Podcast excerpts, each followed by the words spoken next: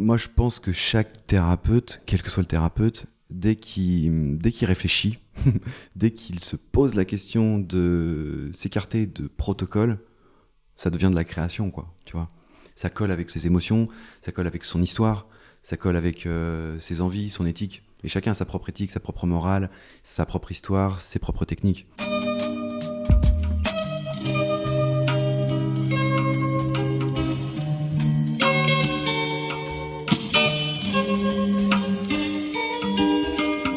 Bienvenue à tous sur Et surtout la santé, votre podcast lyonnais qui décortique des sujets de santé avec des spécialistes, avec des sportifs professionnels et parfois avec des patients aux histoires extraordinaires. Aujourd'hui, je suis avec Vincent Mellet, un collègue et ami que vous connaissez peut-être car il partage ses conseils santé sur les réseaux sociaux sous le pseudonyme de La chaîne santé. Vincent est kinésithérapeute mais également ostéopathe ce qui est donc une bonne occasion de parler de nos visions respectives de nos métiers. Comme vous le verrez, même si nos approches sont différentes, ce qui est selon moi une richesse, on se rejoint cependant sur de nombreux principes que je suis content de partager avec vous aujourd'hui. Et si vous aussi vous êtes content et reconnaissant de la valeur du travail que je vous partage, ce qui m'aide le plus, vous le savez, c'est d'aller mettre 5 étoiles à Et surtout la santé sur l'application podcast, le petit micro violet qui se trouve sur tous les iPhones. Donc merci par avance pour ça. Et en attendant, on se retrouve tout de suite avec Vincent Mellet. Salut Vincent. Salut Étienne. Merci de me recevoir et, de prendre du temps euh, pour moi cette matinée. Avec plaisir. Euh, tu connais le podcast? Je connais le podcast, oui. Donc la question classique du début, tu sais, c'est imaginons qu'on se connaisse pas. Je te croise en soirée et je te dis bah salut, qu'est-ce que tu fais dans la vie, Vincent? Qu'est-ce que tu me dis? Eh bien, je te réponds que euh, prenons le temps de nous connaître plutôt que de me mettre une étiquette sur ce que je fais dans la vie. Très bonne réponse. Sachant que c'est le thème d'un prochain podcast, les étiquettes et comment se défaire des étiquettes. C'est un vaste sujet. On va peut-être pas en parler nous deux, mais euh, moi j'aimerais parler avec toi d'ostéo, de kiné, etc. Donc juste si tu peux nous faire un, petit récap de ton parcours euh, en tant, en qu'homme, puis ensuite orienté professionnel, ce que tu as fait comme études, etc.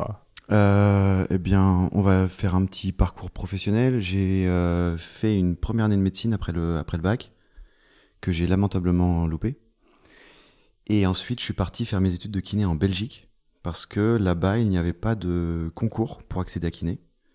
Et euh, c'était très réputé parce que c'était l'université, donc c'était en 4 ans, il y avait un master à la clé. Et le gros avantage là-bas, à cette époque-là, c'est qu'on pouvait on avait une exigence qui, à mes yeux, est plus juste, c'est que euh, pour euh, accéder à l'année suivante, il fallait pas être dans les meilleurs, il fallait avoir 12 de moyenne et aucune note en dessous de 10. Et à ce moment-là, bah, je me suis dit que vraiment c'était hyper juste parce que tous les gens qui travaillaient pouvaient réussir. Et ensuite, bon, bah, j'ai eu, mon, eu mon diplôme de, de, kiné, 4 ans plus tard. Je suis allé travailler au Vietnam, comme tu vois, il y a un poster ici. Je suis allé faire de l'humanitaire avec Handicap International à Hanoï. Ensuite, je suis allé travailler en Suisse dans un hôpital parce que j'adore l'hôpital. Et euh, je suis allé travailler en Suisse dans un service d'orthopédie pour mieux comprendre euh, les blessés graves, pour mieux comprendre comment ça se passe dans un petit hôpital de, montagne. Et ensuite, je suis revenu en France et j'ai euh, en fait, eu un gros accident au ski. Et je suis revenu en France pour me faire soigner, pour être près de mes parents. Et à ce moment-là, je me suis dit que ce serait pas mal de poursuivre mes études en faisant la formation d'ostéo. Et là, j'ai fait 5 ans d'ostéo. Ok, t'es assez dingue parce que je découvre des petites parties de ton parcours euh, alors qu'on s'est déjà croisé, mais le podcast, c'est vraiment un, bon moyen de, connaître les gens. Tu peux me préciser un petit peu ton, ton séjour à Hanoï, au Vietnam, ce que tu as fait, combien de temps tu es resté Qu'est-ce que tu as appris Ce qui t'a marqué là-bas? Ouais, plein, plein de choses. Hein. Ça, ça, on pourrait en discuter, on aura l'occasion d'en discuter des heures. Mais euh, en gros, on avait la possibilité, à la fin des études de kiné en Belgique, d'avoir euh, un partenariat avec Handicap International et euh, on pouvait partir soit au Bénin, euh, soit au Vietnam. Et euh, moi, instinctivement, j'avais pas envie d'aller en Asie. Et comme on disait tout à l'heure, à partir du moment où il y a un truc où instinctivement on n'est pas trop à l'aise, eh ben on se pose la question, enfin en tout cas moi je me suis posé la question de et pourquoi je me sens pas trop à l'aise? Et eh ben en fait je vais aller découvrir. Et à ce moment-là, en fait c'était une mission humanitaire où on était donc deux kinés belges ou français, enfin en tout cas francophones.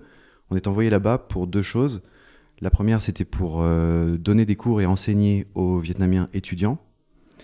et kiné, et pour faire un rapport avec handicap international pour essayer de faire évoluer les mentalités par rapport au port du casque, par rapport à la sécurité routière, etc. Et le centre à Hanoï, c'était un centre de blessés médulaires. Donc des gens qui ont, des, qui ont eu des accidents et qui sont tétra ou paraplégiques. Et à ce moment-là, bah, en fait, on a travaillé là-bas pendant, je crois, un peu plus de trois mois, quelque chose comme ça, avec des horaires euh, comme les locaux. On vivait comme les locaux, on habitait avec les locaux, on mangeait avec les locaux. Et puis, euh, bon, j'ai essayé d'apprendre le vietnamien, mais c'est ingérable. C'est ingérable. Le, le, même mot peut avoir des tonnes de significations, il y a des accents euh, qu'on ne connaît pas ici. Et, et ce qui est le plus, le plus marquant, en fait, c'est le manque de moyens, en fait c'est à la fois le manque de moyens et par rapport à nos, à nos contrées à nous. Et puis, euh, et puis la, philosophie de soins, l'éthique, euh, enfin c'est complètement différent. Par exemple, les gens qui sont tétraplégiques ou paraplégiques là-bas, on ne leur dit pas que c'est ta vie. Ça, c'est quand même incroyable. Il y a eu un épisode avec une, kiné qui s'occupait de toute la gestion du truc et qui était australienne et qui va dans une, euh, dans une salle avec, euh, avec, des, avec des patients, avec des kinés, avec des médecins, et qui, euh, avec son traducteur, et qui dit aux, aux Vietnamiens, ou qui dit aux patients, bon, alors étant donné que lui, il a une lésion totale de la moelle épinière et qu'il ne pourra plus bouger, je ne sais pas, le triceps, eh bien, on va essayer de trouver des, des méthodes. et à ce moment-là, tout le monde, tous les Vietnamiens deviennent tout blancs, tout, tout paniqués. Et elle dit, qu'est-ce, que qu'est-ce qui s'est passé? J'ai dit quelque chose. Et le Vietnamien lui explique en anglais qu'on ne peut pas dire des choses comme ça, le traducteur savait pas qu'on ne devait pas dire des choses comme ça. Et en fait, c'était euh, un non-dit, parce qu'il s'était rendu compte que dans ce coin-là, si on ne donnait pas la motivation aux gens en leur faisant, entre guillemets, croire eh ben, en fait, qu'ils pourraient remarcher, qu'ils pourraient rebouger, ben, tout le monde se laissait aller et il n'y avait plus de progrès. Et c'est plein de petits épisodes comme ça où on se dit, ok, c'est à nous de nous adapter à leur culture, c'est à nous de nous adapter à leur façon de, vivre le handicap, de vivre la maladie, de vivre la douleur. Et c'est pas à nous d'arriver avec nos gros sabots d'occidentaux en disant euh, voilà comment ça se passe, voilà ce, voilà ce qu'il faut faire. Ouais, on pourrait faire plein de, parallèles avec cette, euh, cette, cet exemple que tu nous donnes. Merci pour, euh, pour ces petits détails. On va pas partir dans ton expérience au Vietnam non plus, même si on pourrait, comme tu dis, faire un podcast. dit, on pourrait, on pourrait en parler des heures, c'est hyper intéressant. Ouais, c'est sûr, mais on va revenir dans l'axe du, du, sujet du jour. Et donc, tu fais ensuite ton expérience où ça après le Vietnam En Suisse, dans un, hôpital dans, une, dans, une, petite vallée. En orthopédie. Euh, complètement perdue. D'accord, on va passer ça aussi volontairement, même s'il y a plein de choses à dire, mais le problème c'est que. si tu veux. Exact. Ensuite, tu fais ostéo. À quel âge tu fais ostéo? Je fais ostéo. Euh, je commence en 2011, donc à 26 ans. Ok, assez jeune du coup. Ouais. Donc en 5 ans 3, 2 ans, à peu près 2 ans et demi d'expérience en tant que kiné au moment où je commence ostéo. D'accord. Et euh, donc tu fais tes 5 années, c'est une école euh, où tu fais les cours les week-ends euh, classiques quoi. Ouais, Un week-end par mois pendant 5 ans, tu bosses ouais, pendant... c'est des week-ends de 4 jours oui. pendant, pendant 5 ans, à raison d'un week-end de 4 jours par mois. Ok, donc oui, assez, assez classique comme, comme parcours quand tu es kiné et que tu veux faire ostéo. Donc là tu deviens, entre guillemets, ostéo, tu ajoutes cette casquette à, à, 30 ans? Ouais. Ouais. Là tu as quel âge pour... Là j'ai 36 ans. 36. Depuis la semaine dernière. ok. Donc ça fait 6 ans que tu es ostéo. Ouais. Et moi, euh, la première question que je voulais te poser sur ce sujet, c'est qu'est-ce que l'ostéo t'a apporté en tant que kiné dans ta pratique quotidienne mm-hmm. et vice-versa? Commence par... Euh, et vice-versa, c'est-à-dire bah, Qu'est-ce que la kiné t'a apporté dans ton ostéo au, quotidien? Sachant que tu pratiques, explique-nous un peu euh, les deux. Ouais, moi je pratique les deux. Quand j'ai eu mon diplôme d'ostéo, j'étais un petit peu plus borné et j'ai ouvert un cabinet d'ostéo exclusif. Et donc j'avais gardé mon cabinet de kiné et j'avais ouvert un cabinet d'ostéo exclusif. En essayant de vraiment dissocier les pratiques, parce qu'à ce moment-là, j'avais encore beaucoup de théories dans la tête et je me disais, c'est pas le même métier, c'est complètement différent, il n'y a aucun point commun et euh, il faut absolument dissocier les pratiques. Et je me suis vite rendu compte que finalement, c'était quasiment impossible de, de dire à un patient euh, qui vient pour des séances de kiné, on va dire le truc classique, hein, une personne qui a mal au dos, quelqu'un qui vient pour des séances de kiné, lui dire Ah, ça, ça mériterait une technique ostéo, ou ça, ça mériterait une philosophie ostéo. Mais je peux pas ça, la faire parce que là, Mais on je est peux en pas la faire parce que là, on est dans, dans un cabinet de kiné. Et même chose, dans un cabinet d'ostéo, je disais, ah, ça, ça mériterait euh, quelque chose peut-être d'un peu plus local, ou quelque chose d'un peu plus euh, dynamique, ou quelque chose de plus actif, ou quelque chose de plus global. Euh, et dire, ah non, ça, je peux pas le faire, je suis dans un cabinet d'ostéo. C'était impossible. Donc à ce moment-là, bah, j'ai ouvert le cabinet dans lequel on est là. Donc combien de temps t'as fait, t'as fait les deux? J'ai fait ça 2-3 ans. Moi, je trouve qu'une période de 2-3 ans, c'est bien pour se rendre compte des choses, pour, euh, pour être sûr qu'on part pas avec trop Enfin, on part tous- toujours de, de positionnement ou de, de, de moments où on a des a priori. On les vérifie, on essaye de les modifier, et puis quand on voit qu'il n'y a plus vraiment d'issue, c'est à ce moment-là où moi je me rends compte qu'au bout de 2-3 ans, il se passe pas mal de, de, de barrières. Quoi. Et je me suis rendu compte qu'en fait, il y avait beaucoup trop de barrières. Et donc, j'ai décidé de euh, mettre la- les deux professions au même endroit et euh, de proposer tout mon savoir et toutes mes compétences avec leurs forces et leurs limites au même endroit. Donc là, tu, tu passes en mode, euh, comment dire, thérapeute qui, qui, qui, qui crée une sorte de, qui crée sa pratique avec ses deux casquettes. Ouais, ouais. Donc on passe dans une forme, euh, une forme d'art entre guillemets, dans le sens où tu, où tu crées quelque chose euh, de, de nouveau entre guillemets pour toi à partir de deux choses séparées à la base. Mm. Oui, alors après, la notion, euh, la notion d'art, je trouve que c'est discutable parce que moi, je pense que chaque thérapeute, quel que soit le thérapeute, dès qu'il dès qu'il réfléchit, dès qu'il se pose la question de s'écarter de protocole, ça devient de la création, quoi, tu vois. Ça colle avec son, avec son, ses émotions, ça colle avec son histoire, ça colle avec euh, ses envies, son éthique. Et chacun a sa propre éthique, sa propre morale, sa propre histoire, ses propres techniques. Tu crois pas qu'il y a de la création, excuse-moi, je te coupe, mais purement intellectuelle? On, on parlait, on va pas trop parler de réseaux sociaux au début parce que ça, risque de nous faire divaguer, mais tu vois, sur Instagram, on voit des, des trucs, genre 5 mouvements pour, euh, pour moins avoir mal au genou, donc des mouvements que peut-être le gars a inventés, mais Ouais. d'une manière totalement, euh, comment dire, déconnectée de ses émotions, c'est purement intellectuel. Hmm. Est-ce que ça, c'est de l'art quand il n'y a pas l'émotion qui est impliquée, que c'est juste de la logique un peu Ouais. intellectuelle ou, ou Bah, pas? moi, moi, j'ai cette impression, euh, j'ai cette espèce de, de- malaise vis-à-vis de la, pure création, euh, où j'ai vraiment cette, cette impression qu'en fait, il n'y a pas grand-chose qui n'a pas déjà été fait, en fait. Tu vois? Euh, Quand tout à l'heure on parlait du développement personnel ou la PNL, finalement, ce sont des concepts d'avant qui ont été repris. Et à chaque fois, c'est des concepts d'avant qui ont été repris par une personne qui a voulu un petit peu sortir son nom du lot et qui a voulu dire Moi, j'ai créé un truc, tu vois. Et c'est pour ça que, si tu veux, euh, je préfère dire euh, que je suis un kiné ostéo euh, d'inspiration neurosciences et d'inspiration psychanalytique, si on veut dire, plutôt que de dire j'ai la méthode Vincent Mellet, tu vois, ou j'ai j'ai créé un truc unique. C'est de toute façon par définition je suis unique et ma façon de répondre, ma façon de voir les choses, ma façon de, eh ben elle est comme la tienne, elle est unique, tu vois. Je vois bien. Tu Mais vois ce que je veux dire? Ouais, c'est intéressant cette notion d'art parce que euh, on en parle dans le podcast avec Patrick Lemoine. Alors, il est sorti il y a peu de temps, je sais pas si tu l'as entendu, mais je Patrick pense Lemoine, te c'est le, c'est le psychiatre. Exact. Ouais, celui-là je l'ai écouté. Et à la fin, et, et j'ai cité, euh, je l'ai cité dans un post sur euh, je LinkedIn d'ailleurs, Mm.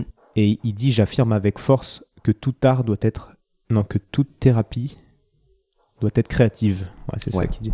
Et ça m'a fait réfléchir parce que Ouais, je un me protocole. tu avais, fait une pause dans le, dans le podcast en te disant Ah oui, je l'aime bien cette phrase. Ouais, ouais, ouais. Je la note. Parce que je me suis dit à ce moment-là, ok, tous les protocoles, tu vois, de la clinique du coureur, alors euh, c'est très bien ce qu'ils font, même si je me suis pas énormément intéressé.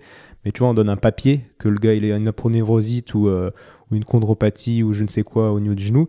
On va lui dire, bah tiens, Mmh, tu mmh. vois, tu vois, t'as ce protocole. Et, et là, je me suis dit, tous ces protocoles-là, ben, sont clairement pas créatifs, quoi. Peut-être que le gars qui l'a créé à la base est créatif, je j'en sais rien, mais tu vois ce que je veux dire? Oui. Alors, euh, peut-être que. Si, peut-être, si- je sais pas si ça peut t'aider, mais le. le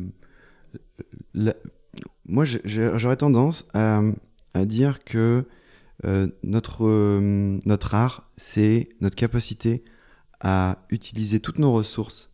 Alors, nos ressources émotionnelles, nos ressources de connaissances, nos questionnements, enfin bref, euh, tous nos doutes, d'utiliser tout ça, toutes nos forces, euh, pour nous adapter le mieux possible à un cas précis, tu vois. un cas précis d'un patient, un cas précis euh, d'un livre que tu as envie d'écrire, un cas précis. Et à ce moment-là, ça devient unique. Alors, Mm. est-ce que le fait d'être unique rend la création artistique Ouais, ça, c'est des questions pareilles qui pourraient des faire sujet d'un podcast. par Mais- rapport, euh, par rapport à l'art et à- au processus thérapeutique et au processus euh, créatif, il y a la phrase de Cyrulnik qui dit euh, que euh, n'y a aucune, aucune psychothérapie qui fonctionne si elle n'est pas euh, agrémentée d'efforts du patient. C'est-à-dire que s'il n'y a pas de démarche de vouloir faire changer les choses. Alors est-ce que c'est ça la démarche artistique? Est-ce que c'est ça la créativité? Est-ce que c'est finalement créer soi-même? Est-ce que c'est finalement euh, essayer de se faire évoluer soi-même Peut-être que c'est ça l'art en fait. Ouais, je, vois je- sais pas trop. Moi, j'ai une, une définition, qui est pas une définition, mais des, des idées assez simples quand je suis avec un patient. C'est que on parlait de comment dire l'idée d'impliquer des, des émotions dans un processus artistique. Et moi, avec mes patients, j'ai des ressentis qui sont euh, comment dire plus qu'un un, un ressenti euh, très nuancé en fait, plus qu'un ressenti euh, on-off ou binaire. Mhm. C'est-à-dire qu'il y a des, des qualités différentes dans les tissus, etc. Et ça, c'est connecté à, à quelque chose d'émotionnel, de, de non euh, de non cartésien. Mhm. Et, et je me dis quand je suis dans des jours où, où mon cerveau, où je suis trop dans mon mental, où, où, je, suis, où je suis un petit peu euh, euh, en, en mode science, quoi, evidence-based, Mhm. je me déconnecte de, de mes émotions et j'ai plus l'impression de faire de l'art. J'ai plus l'impression d'interagir et de communiquer avec les dessus. Et bref, il y a cette notion d'interaction avec mes propres émotions qui me fait dire Ok, là, je, suis, je suis bien avec mon patient et je suis bien aujourd'hui. Mais est-ce que c'est pas justement un peu binaire aussi de dire qu'il y a des jours où tu es avec et des jours où tu es sans? Ça l'est, Tu vois? parce que c'est pas complètement le cas. Mais Est-ce que c'est euh, ça la marge de progression d'Étienne de d'être euh, toujours entre deux eaux euh, plutôt que d'être parfois evidence-based? Tu vois? Ouais, D'essayer de naviguer, de. J'ai beaucoup de mal à, à naviguer, même si je fais beaucoup d'efforts, mais c'est vrai que quand je suis dans le soin, j'ai du mal. Quoi. Quand je suis dans un, un soin, j'oublie en fait le- la pathologie du patient. Ouais. Euh, en fait, ça, ça m'intéresse pas et ça m'aide pas d'être evidence-based quand je suis dans un soin. Ça m'aide à comprendre pourquoi il vient, euh, pourquoi le patient vient, mais après, ça m'aide pas du tout à, à le guérir, je crois. La, la médecine basée sur épreuve, elle doit être par définition un socle sur lequel on évolue. Un socle sur lequel on se base, un truc solide. C'est les fondations de la maison. Est-ce que ce socle ne pourrait pas parfois euh, te retenir et te couper de certaines choses qui sont pas evidence-based, comme le ressenti émotionnel dont je te parlais, ce genre de choses un peu plus... euh, un peu plus... Personnellement, j'ai aucun problème avec la navigation.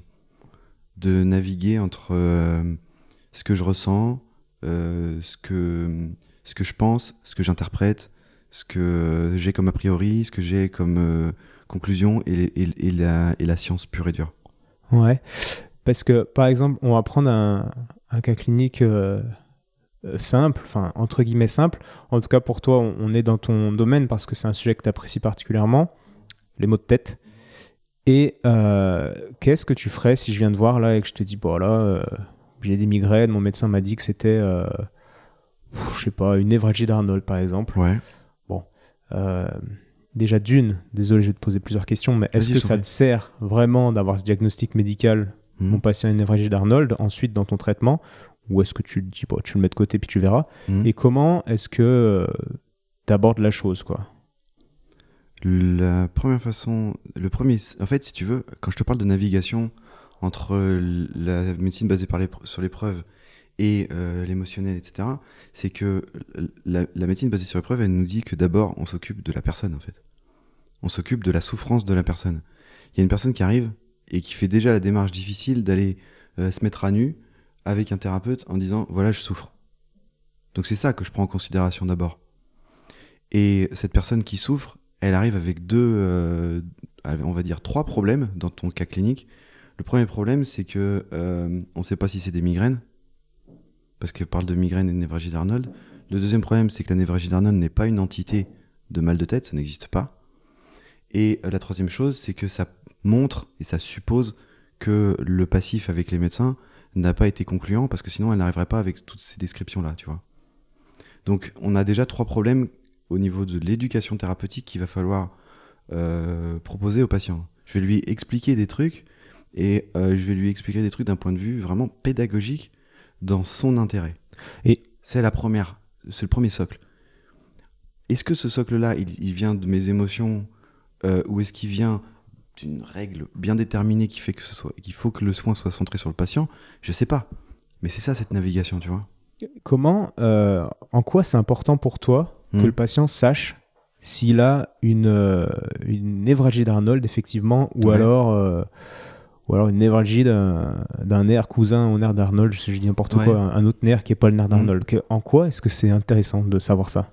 C'est intéressant parce que euh, c'est une anticipation de mauvaise compréhension de ce qui lui arrive et une anticipation d'une éventuelle errance thérapeutique, comme on voit tous les jours.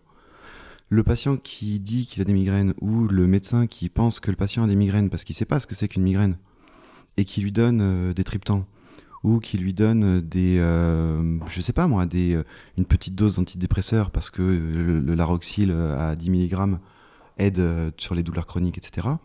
Alors que c'est pas ça la cause, c'est pas ça le problème, et que c'est pas ça le, le traitement privilégié pour son problème, ça ne fait qu'entretenir la souffrance. Ça ne fait qu'entretenir le, le, la problématique du patient. Ce qu'on veut, c'est que le patient, il ait le, le moins besoin de nous et qu'il puisse vivre sa vie sans avoir besoin de nous, quoi. Nous, au sens euh, le, monde médical. Donc si le patient pense qu'il a une migraine alors, et qu'il a le diagnostic, tu vois, on parlait tout à l'heure des étiquettes, le truc verrouillé, la marqué au fer rouge, il a des migraines, alors que ce ne sont pas des migraines.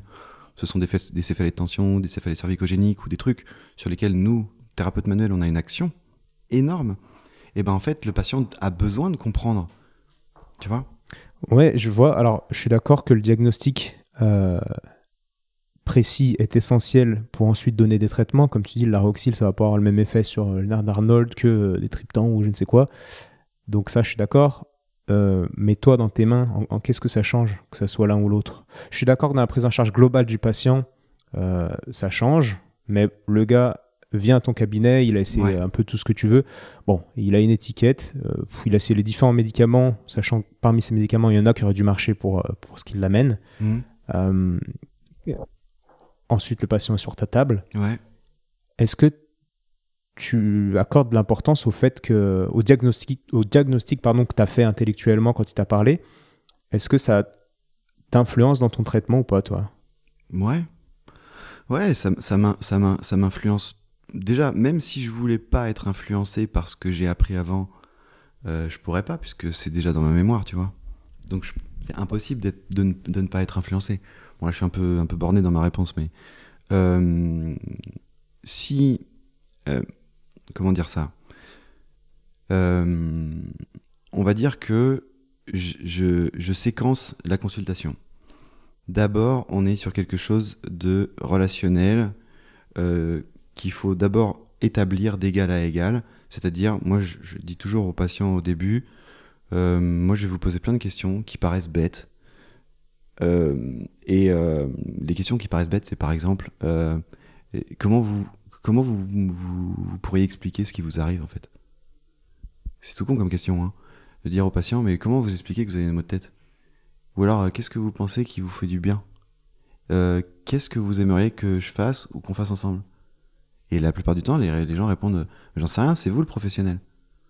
Et là, se dit bah c'est la première erreur entre guillemets qui est vous êtes largement plus expert de votre problème que moi.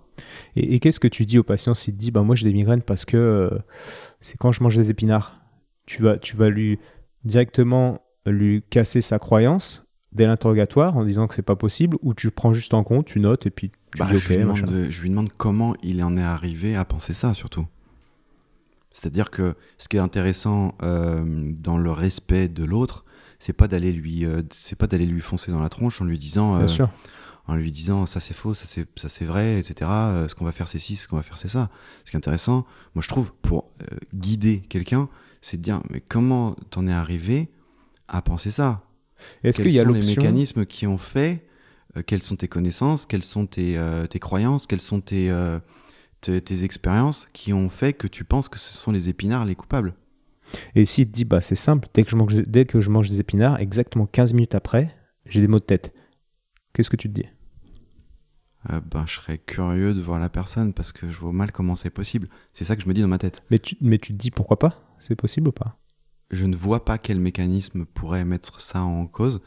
Euh, et le premier, le premier réflexe dans ma tête, c'est je vois pas comment c'est possible. Et le deuxième réflexe, c'est euh, ok, ça me semble, ça me semble un peu trop euh, linéaire. Euh, problème A, enfin situation A, cause B, ça me semble un peu trop lin- linéaire. Dans les mécanismes de la douleur euh, et dans les mécanismes de déclenchement des, euh, des, des, des- migraines, c'est, enfin, c'est pas si simple que ça. C'est ça que je me dis. Donc j'irai quand même vérifier deux trois trucs. j'irai quand même bouquiner deux trois trucs pour voir si mon a priori est juste. Mais je vois pas comment c'est possible. Voilà, c'est le premier truc que je me dis. Je vais pas dire aux patients c'est impossible en fait. Dire aux patients ah bah c'est intéressant, ça mériterait qu'on approfondisse ça un de ces quatre. Euh, et puis on, on essaye de retomber sur nos pattes. Et que penses-tu de l'idée de pas poser de questions au patient et de lui dire bah Comme Barral. vous avez ouais Barral ouais, Comme ouais. Barral. Moi je fais ça des fois, hein. Mhm. surtout quand le patient est en retard. Surtout quand le patient quoi? est en retard. Ouais. Ben je dis là on a perdu déjà 5 minutes, 10 minutes, on, on va tout de suite passer puis on va voir ce que votre corps nous dit quoi. Euh, qu'est-ce que tu penses de cette idée? Ça m'arrive sans que je m'en rende compte de ne pas poser trop de questions. Et, euh, je parle en ostéo. hein. Euh, et je pose pas trop de questions parce que je suis dans une, je sais pas, une espèce de moment dans ma tête où j'ai envie de, de- faire avec mes mains, où j'ai envie de, de- faire avancer les choses. Et, euh, et dans ces moments-là, je me dis tiens, j'ai pas posé telle question, j'ai pas posé telle question, et je les repose quand on est quand on est sur la table. Mais je suis vraiment euh, très, je, je suis très attaché au relationnel euh, qui se passe avec le patient. Relationnel dans le le sens relationnel conversation, où- conversation? ouais, euh, l'échange pour faire avancer les choses. D'accord. Tu vois, le- c'est pour ça tout à l'heure je disais d'inspiration psy, c'est que Ouais. je, je n'arrive pas à dissocier notre rôle d'un rôle euh, de pédagogue et d'un rôle de, de psy qui accompagne. D'accord. Bah, ça se voit dans- quand, tu, quand je te pose la question sur les épinards, tu te dis j'irai vérifier dans des bouquins. Tu vois, on voit qu'elle a, qu'à ton cerveau qui est ton cortex en fait, ton intellect Mhm. qui, qui est là et qui, qui donne son avis quoi, Ouais, tout au long de, la, de la relation. Et c'est ça que je trouve intéressant parce que moi j'essaye de me défaire de tout ça. Et euh, je pense que l'intérêt du podcast, ça va être de décortiquer un peu nos, nos réflexions avec les patients pour, Ouais. pour voir un peu deux modes différents. Parce Mhm. que j'ai été comme ça. Euh, bah, je dis pas ça dans le sens où j'étais comme ça, j'ai évolué, maintenant je suis comme ça. Pas du tout, mais j'ai eu des, ouvertures et des fréquentations qui m'ont fait euh, évoluer d'une manière. Aujourd'hui, j'aime bien m'amuser et, et puis rien demander au patient quoi, quand il est en retard. Ou quand quelqu'un vient, maintenant ça m'arrive plus, mais avant j'ai des patients qui me disaient ça m'arrivait quelques fois. Euh, je lui demande pourquoi il vient et il dit bah c'est vous qui allez me le dire, vous êtes le, vous êtes le professionnel non? Et tu vois j'aimais beaucoup ces moments parce que je Ouais. disais bah ok on va voir Mhm. et je le faisais poser sur la table et puis on, on regardait Ouais, quoi. ouais, ouais. Moi, je, je, euh, je me repose. Euh, j'ai- enfin, je sais pas si c'est le bon, le, bon, le bon verbe, mais j'ai euh, depuis que je suis tout petit, euh, je suis jamais sûr et certain de rien, en fait. Et par définition, quand, euh, quand on n'est jamais sûr et certain de rien et qu'on a un doute constant, ça, ça mérite d'aller quand même approfondir à peu près tout.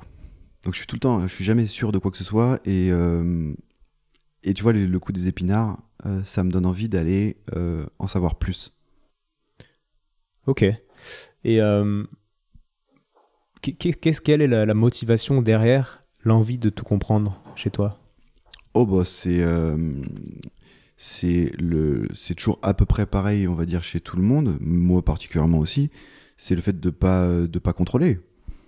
C'est le fait de pas contrôler, ça c'est certain.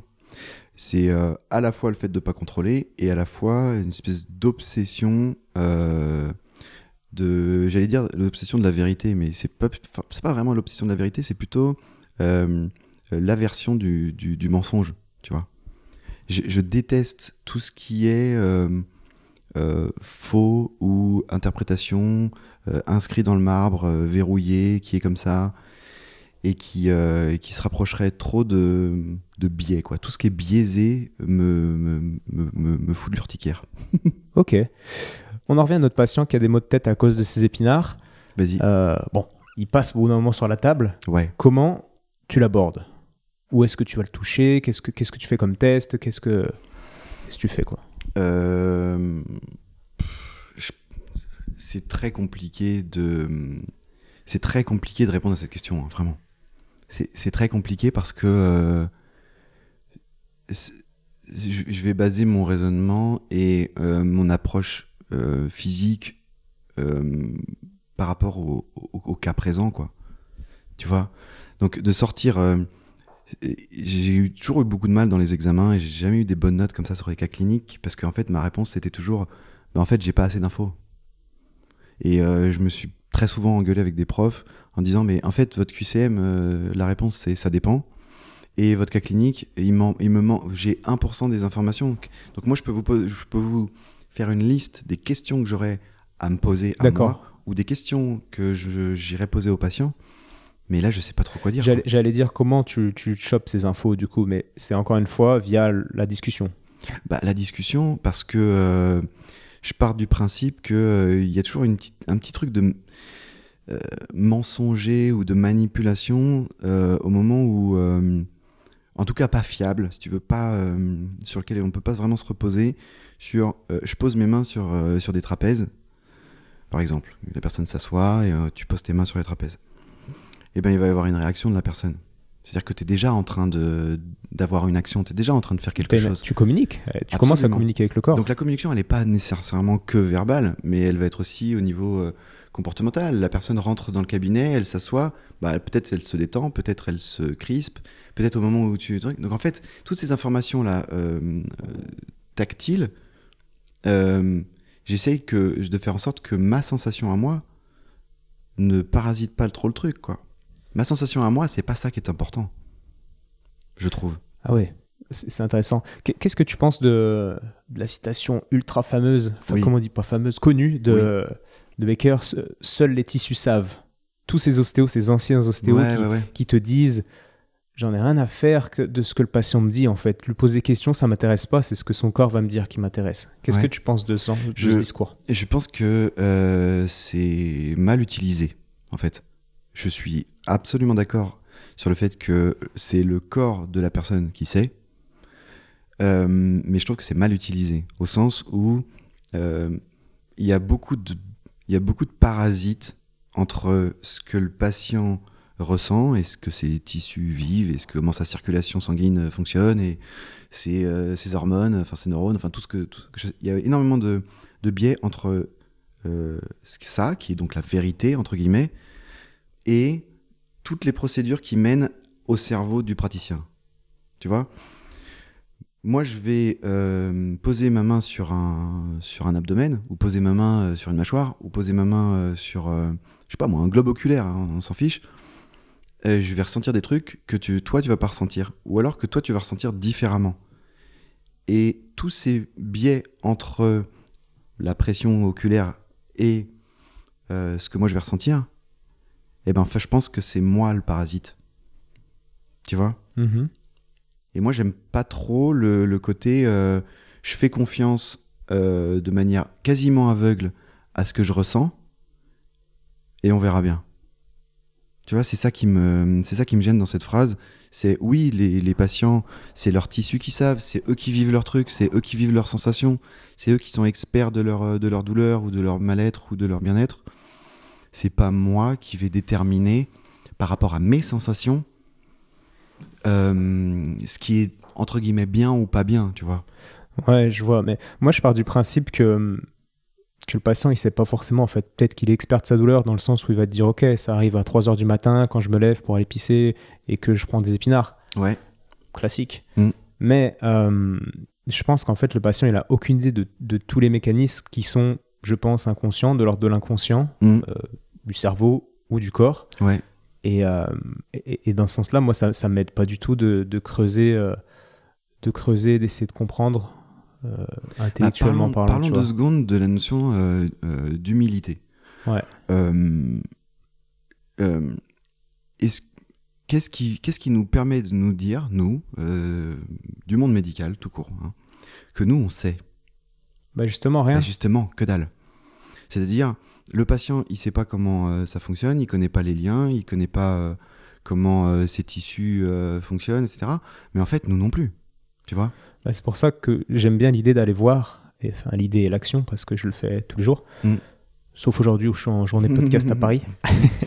Mais euh, d'aller voir en fait et de, de, voir que telle zone, telle zone, telle zone coince. Et ça aussi, on, on va, on va peut-être en parler dans, dans, les sensations, comment on ressent ce genre de blocage.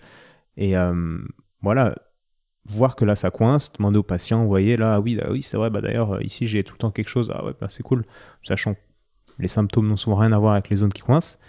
Mais euh, ouais, moi je fais ça tout le temps en fait. Je, je, vais, je vais voir et je teste le corps un peu comme un.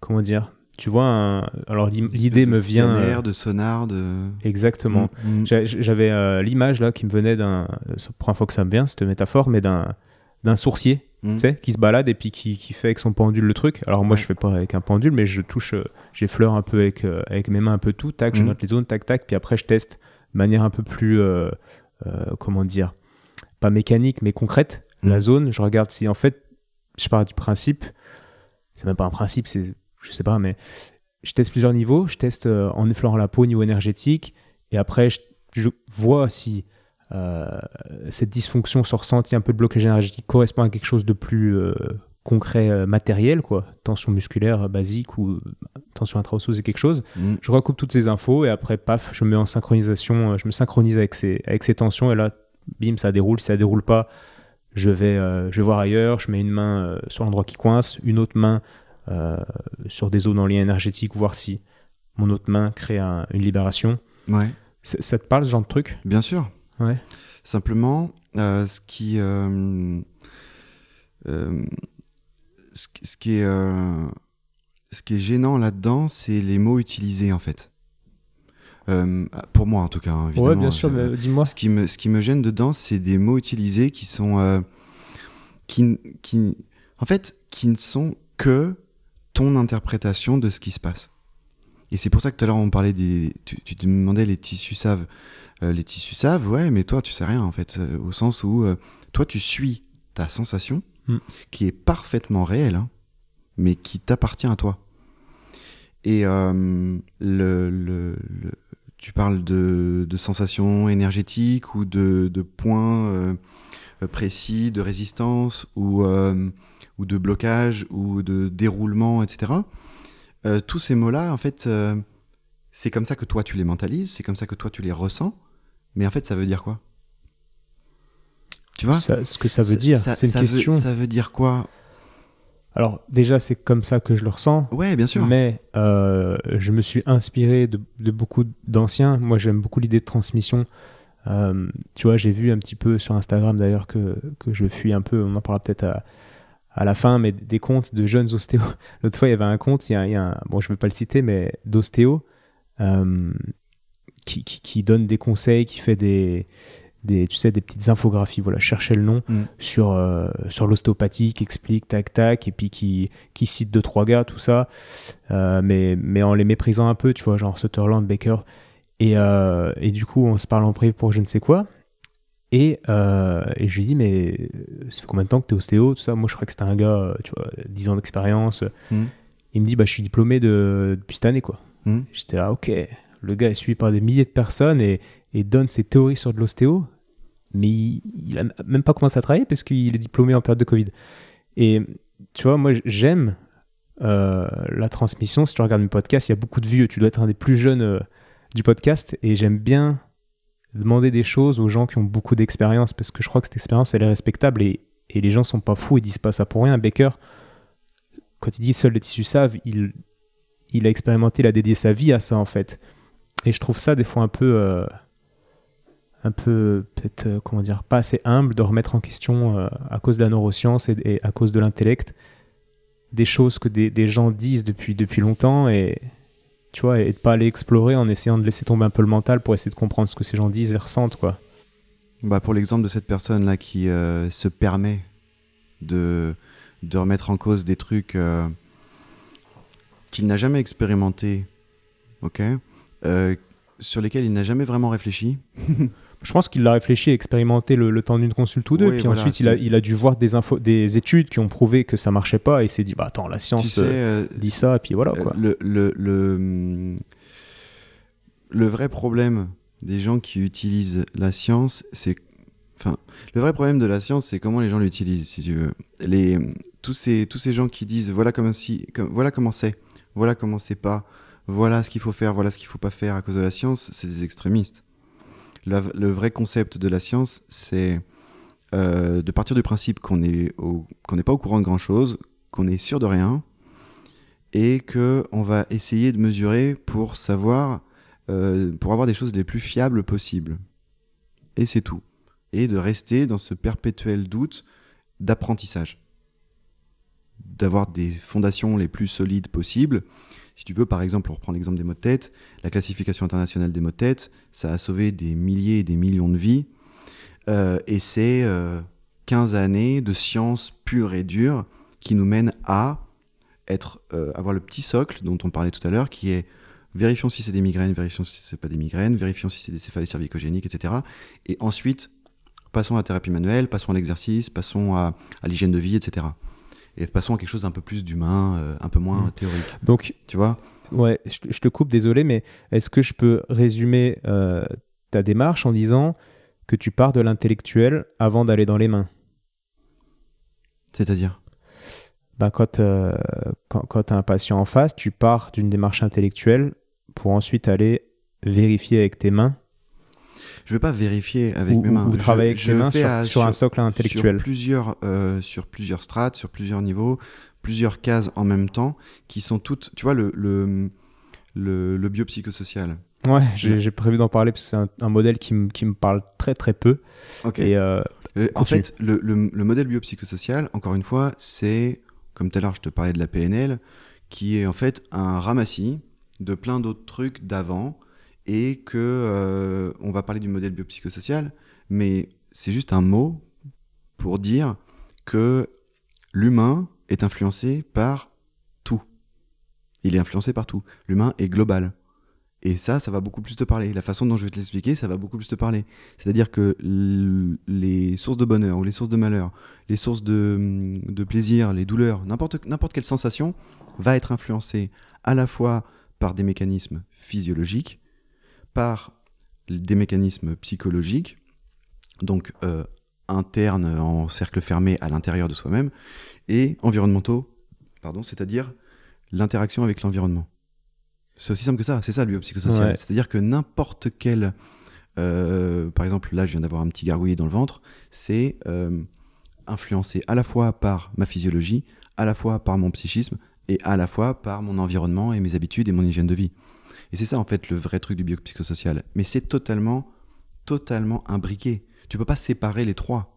Tu peux pas séparer les trois. Et en, en ce, en ce sens, pour répondre à ta question, je, je ne pars pas de l'intellectuel pour après aller voir mes mains.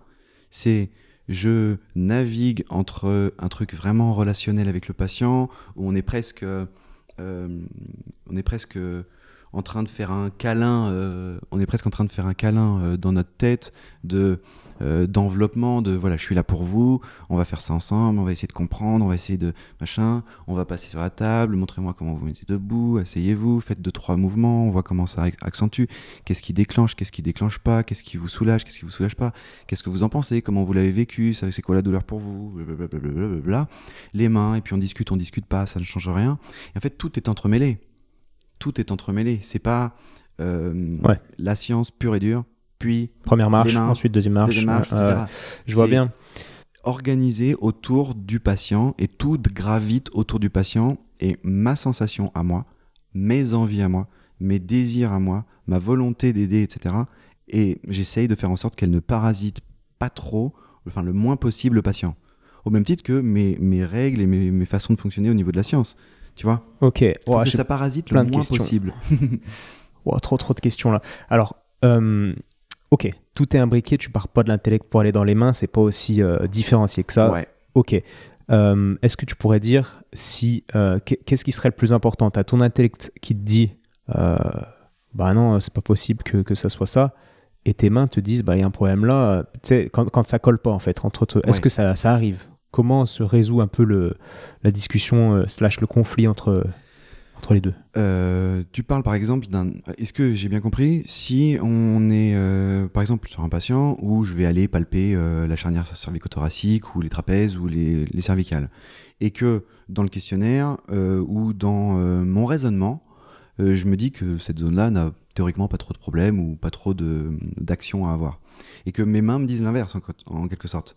Ouais, admettons, euh, le patient, on va, pas, on va sortir du, du gars avec ses épinards, mais euh, a une névralgie d'Arnold, Ouais. trajet euh, très précis, le diagnostic, c'est sûr que c'est ça.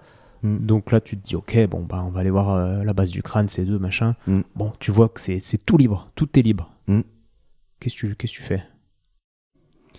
La douleur est bien réelle. La... tout- toutes les sensations sont bien réelles.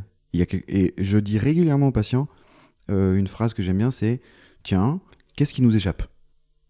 Qu'est-ce qui nous échappe? Qu'est-ce qu'on essaie de... Voilà. Ah tiens, j'avais pensé que... Et en fait, je verbalise avec le patient. Parce que moi, je suis tellement, tout, tout le temps en train de douter que je verbalise avec le patient mon cheminement à moi. Et si euh, dans tes mains, alors pour X raisons, tu, navigues sur le corps, putain, tu vois euh, au niveau du foie, foie slash vésicule biliaire, tu vois que il y a une densité, le patient dit ah bah c'est vrai que là je sens que ça, ça coince un peu, euh, mon diaphragme s'expanse pas comme il faut à droite, et puis ouais, ouais je digère pas très bien, tout. Tu as des signes qui vont vers, le- vers cette zone quoi. Mhm. Et euh, donc tu traites cette zone parce que tu sais pas trop quoi faire, euh, la base du crâne est très libre, tu dis bon bah pendant que vous êtes là, on va faire ça. Puis le gars te dit à la fin, putain, ça, ça va mieux. Et il t'appelle deux semaines après, euh, il te dit, depuis que vous m'avez touché le foie, euh, je digère mieux, mais et en plus j'ai plus ma névralgie ma névralgie d'Arnold. Ouais. Qu'est-ce qui se passe dans ta tête? Qu'est- Qu'est-ce que tu te dis? Euh, je vais je vais te répondre avec le les les j'étais un étudiant d'ostéo insupportable comme j'étais un étudiant euh, kiné insupportable à tout le temps demander au prof d'où ça sort telle théorie parce que souvent en cours euh, à l'université ou en école ça change pas grand chose t'as un enseignant qui arrive avec ses 30 ans d'expérience et qui dit voilà c'est comme ça. Et, euh, puis c'était pareil euh, en école primaire euh, au lycée ça a toujours été comme ça avec moi. Excusez-moi monsieur, mais ça sort d'où ça? Et en ostéo, on te fait des, on te fait des liens, voilà, des liens anatomiques, des liens physiologiques, des liens vasculaires, des liens, des liens dans tous les sens. Et heureusement, puisque c'est ce qui manque à la médecine classique, c'est-à-dire faire des liens entre tous les systèmes. La médecine classique a séparé tous les systèmes. Ok, très bien. Le concept me convient. En revanche, d'avoir la prétention, c'est pour ça que tout à l'heure je parlais d'humilité, d'avoir la prétention que j'ai la réponse euh, du lien entre le foie et les maux de tête, je ne l'ai pas cette prétention. Tu vois? Donc, il s'est passé quelque chose pendant, le- pendant ton exemple, parce que c'est évidemment déjà arrivé. hein. Il s'est passé quelque chose pendant la consultation qui fait que euh, mes mains ou ce que le patient a dit ou euh, ce, que le patient a ressenti ou ce que le patient, euh, la position qu'il a prise, etc., m'a orienté vers la mécanique respiratoire et diaphragme et lombaire et vésicule biliaire et toute la, toute la mécanique là et du système porte, ça m'a orienté vers cet endroit-là. J'ai travaillé sur cet endroit-là et ça a fait diminuer les, les maux de tête ou ça les a fait disparaître. Pendant que tu travailles, je n'ai pas la prétention de savoir pourquoi, si tu veux. Ok, tu sais pas pourquoi, mais Je ne sais pas. pendant que tu travailles, C'est hyper intéressant à approfondir, mais je ne sais pas. ok.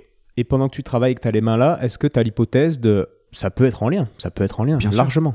Ok. Bien sûr. Tu te dis pas, bah non, c'est je- bizarre, il n'y a pas de lien. Ah bah, en fait, euh, comme euh, mon, mon- mon- mon gros problème au niveau scolaire, je te fais une petite parenthèse euh, personnelle, euh, c'est que j'ai jamais réussi à faire ce qu'on attendait de moi.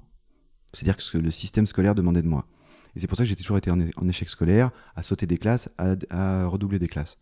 Et pareil en ostéo, on me disait, il faut faire ça, il faut faire des liens. Et moi, je disais au prof, attendez, euh, alors donc, il y a un muscle ou, euh, par exemple, je sais pas moi, euh, on va prendre un truc tout, tout bête, les scalènes, euh, qui euh, donc sont des inspirateurs accessoires et qui vont tirer sur la première et la deuxième côte, euh, et qui pourraient entraîner une inclinaison de la tête d'un côté et donc une impossibilité de tourner de l'autre. Et pourquoi les scalènes qui sont incriminés, vous vous permettez de dire qu'ils sont faibles ou forts ou pas assez endurants ou trop souple ou pas assez souple. C'est-à-dire, en gros, vous choisissez la caractéristique de la zone qui vous pose problème, vous choisissez la caractéristique qui vous arrange dans votre chaîne, en fait. Tu vois? C'est, je pourrais trouver 50 000 chaînes qui qui explique. Et le prof, il a dit Bah non, euh, il savait pas répondre, les profs. Donc à ce moment-là, j'ai eu des notes excellentes, parce que je suis pas trop mauvais en anat, en disant Bah voilà, il y a tel lien, tel lien, tel lien, tel lien. Je faisais juste des, des tracés sur le, sur le schéma anatomique en disant bah, Je peux te faire une chaîne hyper simple, euh, du pied jusqu'au mot de tête, en te prenant un patient, en te faisant un bilan euh, postural ou je ne sais quoi. Mais en fait, il y a, il y a 50 interprétations dedans, 50 biais, et c'est pas. C'est pas sérieux, quoi, c'est pas fiable. Ouais, C'est possible, mais c'est pas. euh, Tu vois Je vois bien, mais je pense qu'il faut se détacher de.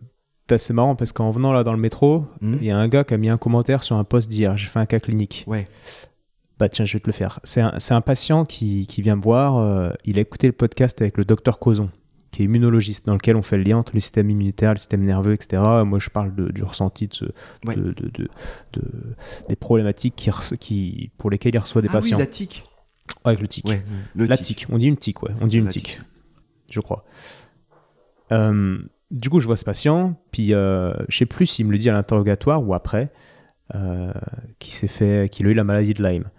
Donc, euh, ok. Et, et moi, j'étais en train de naviguer sur son corps, discuter avec lui, euh, faire un peu de, ouais, un, check euh, en, en allant posant mes mains de partout, en effleurant beaucoup. Je fais beaucoup ça. J'effleure beaucoup, puis après, je me focalise un peu le, je zoome en fait sur euh, là où je vois des choses. Et voilà, c'est flagrant, tu vois, on, voit que le système digestif ne bouge pas d'un point de vue énergétique. Donc peut-être que tu, rebond, tu là-dessus. C'est-à-dire que si je le mobilise, il bouge, mais tu sens que ça vibre pas, quoi, qu'il n'y a, pas de vie. Un peu comme si tu as la main sur une, une terre sèche d'hiver. Tu vois que c'est lourd, y a, ça bouge pas assez, quoi, ça vibre pas assez. Mhm. Ok. Ok. Et puis pareil dans le pli de laine. Et je lui dis, c'est bizarre. Enfin là, ça, ça, ça, ça bouge pas du tout. Et puis évidemment, il y, a- il y a des ganglions dans cette zone. Donc je lui dis, je me dis, est-ce qu'il n'y a pas eu une infection qui a fait que, qui a, qui a- qui a bloqué entre guillemets cette zone? Et je, je lui demande où le tic l'a mordu. Et je crois que c'était sur sa jambe, assez proche. Je dis, ok. Euh, C'est intéressant. Puis tous ces symptômes, en fait, parce qu'il consultait, parce qu'il avait euh, de la fatigue après, après l'effort, mais après, après peu d'efforts, de la fatigue anormale, beaucoup de crampes à l'effort et des courbatures qui duraient et qui duraient, euh, alors qu'il n'avait jamais eu ça. quoi. Et effectivement, ça, ça datait de 3 ans, Ouais. époque où il a déclenché la maladie de Lyme. Moi, je dis, mais enfin, pour moi, c'est évident. Le lien, c'est assez évident. Et euh, donc, on libère ça. euh, je me dis, bah, il y a peut-être eu un, un bug, entre guillemets, euh, dans cette zone qui fait que l'énergie ne circule plus, que ça ne bouge plus dans le pli de laine. Donc, avec des techniques, euh, bon, pas technique énergétique, pas mal de dérouler, tout ça. On sent que ça recircule, on sent que ça passe, il sent des fourmis dans la jambe, machin, des trucs euh, qu'on aime bien. Pareil au niveau- au niveau digestif on traite ça, on redonne la mobilité. À la fin, tu sens que, tu sens que ça, ça revit sous les mains. Et euh, donc, il est OK, euh, content, du, content de la séance, parce que moi, je lui dis, je lui dis ma théorie, je dis, je pense que le, la tique a fait réagir en fait le, système immunitaire et le système nerveux d'une manière qui fait qu'il y a des zones qui avant vivaient, entre guillemets, bougeaient, vibraient, et là, il y a plus cette vibration. Quoi. Et au niveau fonctionnel, du coup, ça fonctionne plus pareil. Bon, ok, peu importe. Il revient, euh, je sais pas, six semaines après. Je lui ai dit bah, de repasser dans un mois et demi pour voir un peu où on en est dans les sensations, au niveau de ses symptômes surtout. Puis il revient et le gars, il a plus rien, quoi. Et Mhm. puis ça bouge de partout. Puis... Alors qu'il traînait ça depuis ouais, trois, plus de trois ans, qu'il avait vu la Terre entière. Et, euh, et donc voilà, et moi, c'est- moi c'est tellement concret sous les mains. Et un gars qui me posait une question. Venons-en aux commentaires. Parce Ouais. que des histoires comme ça, on en a, on en a tous beaucoup en, en ostéopathie. C'est quoi le, c'est quoi le, c'est quoi le commentaire? Alors, j'ouvre mon Instagram. Le commentaire d'un gars bien sympa me dit Salut Étienne, j'aurais quelques questions concernant ce cas et la théorie que tu nous exposes, qui est certes euh, qui tient pas debout d'un point de vue scientifique, je suis d'accord, mais dans, derrière mes mains, c'est tellement Il dit flagrant ça que. Il dit ça Non, non, excuse-moi. Vas-y, lis le truc. Allez, il dit J'aurais quelques questions concernant ce cas et la théorie que tu nous exposes. Que réponds-tu au fait que le cortex est sorti une grosse revue il y a quelques années montrant par A plus B que l'approche viscérale est aspécifique Entre parenthèses, que tu mettes les mains sur ce que tu penses être l'intestin grêle ou la rate ou encore l'estomac, les résultats post-séance sont les mêmes. Et interexaminateur dépendant. Entre parenthèses, si on prend 10 personnes, aucune ne mettra réellement ses mains au même endroit, car il est actuellement impossible d'être certain que tu te trouves bien sur la structure voulue, vu la masse abdominale, etc. Mhm. Et que celle-ci, entre parenthèses, la thérapie viscérale, ne montre pas davantage d'effets que le placebo. Entre parenthèses, mêmes effets que l'on triture l'intestin grêle du haut, du bas, euh, selon une méthodologie, ou que l'on fasse des petites chatouilles pour faire genre.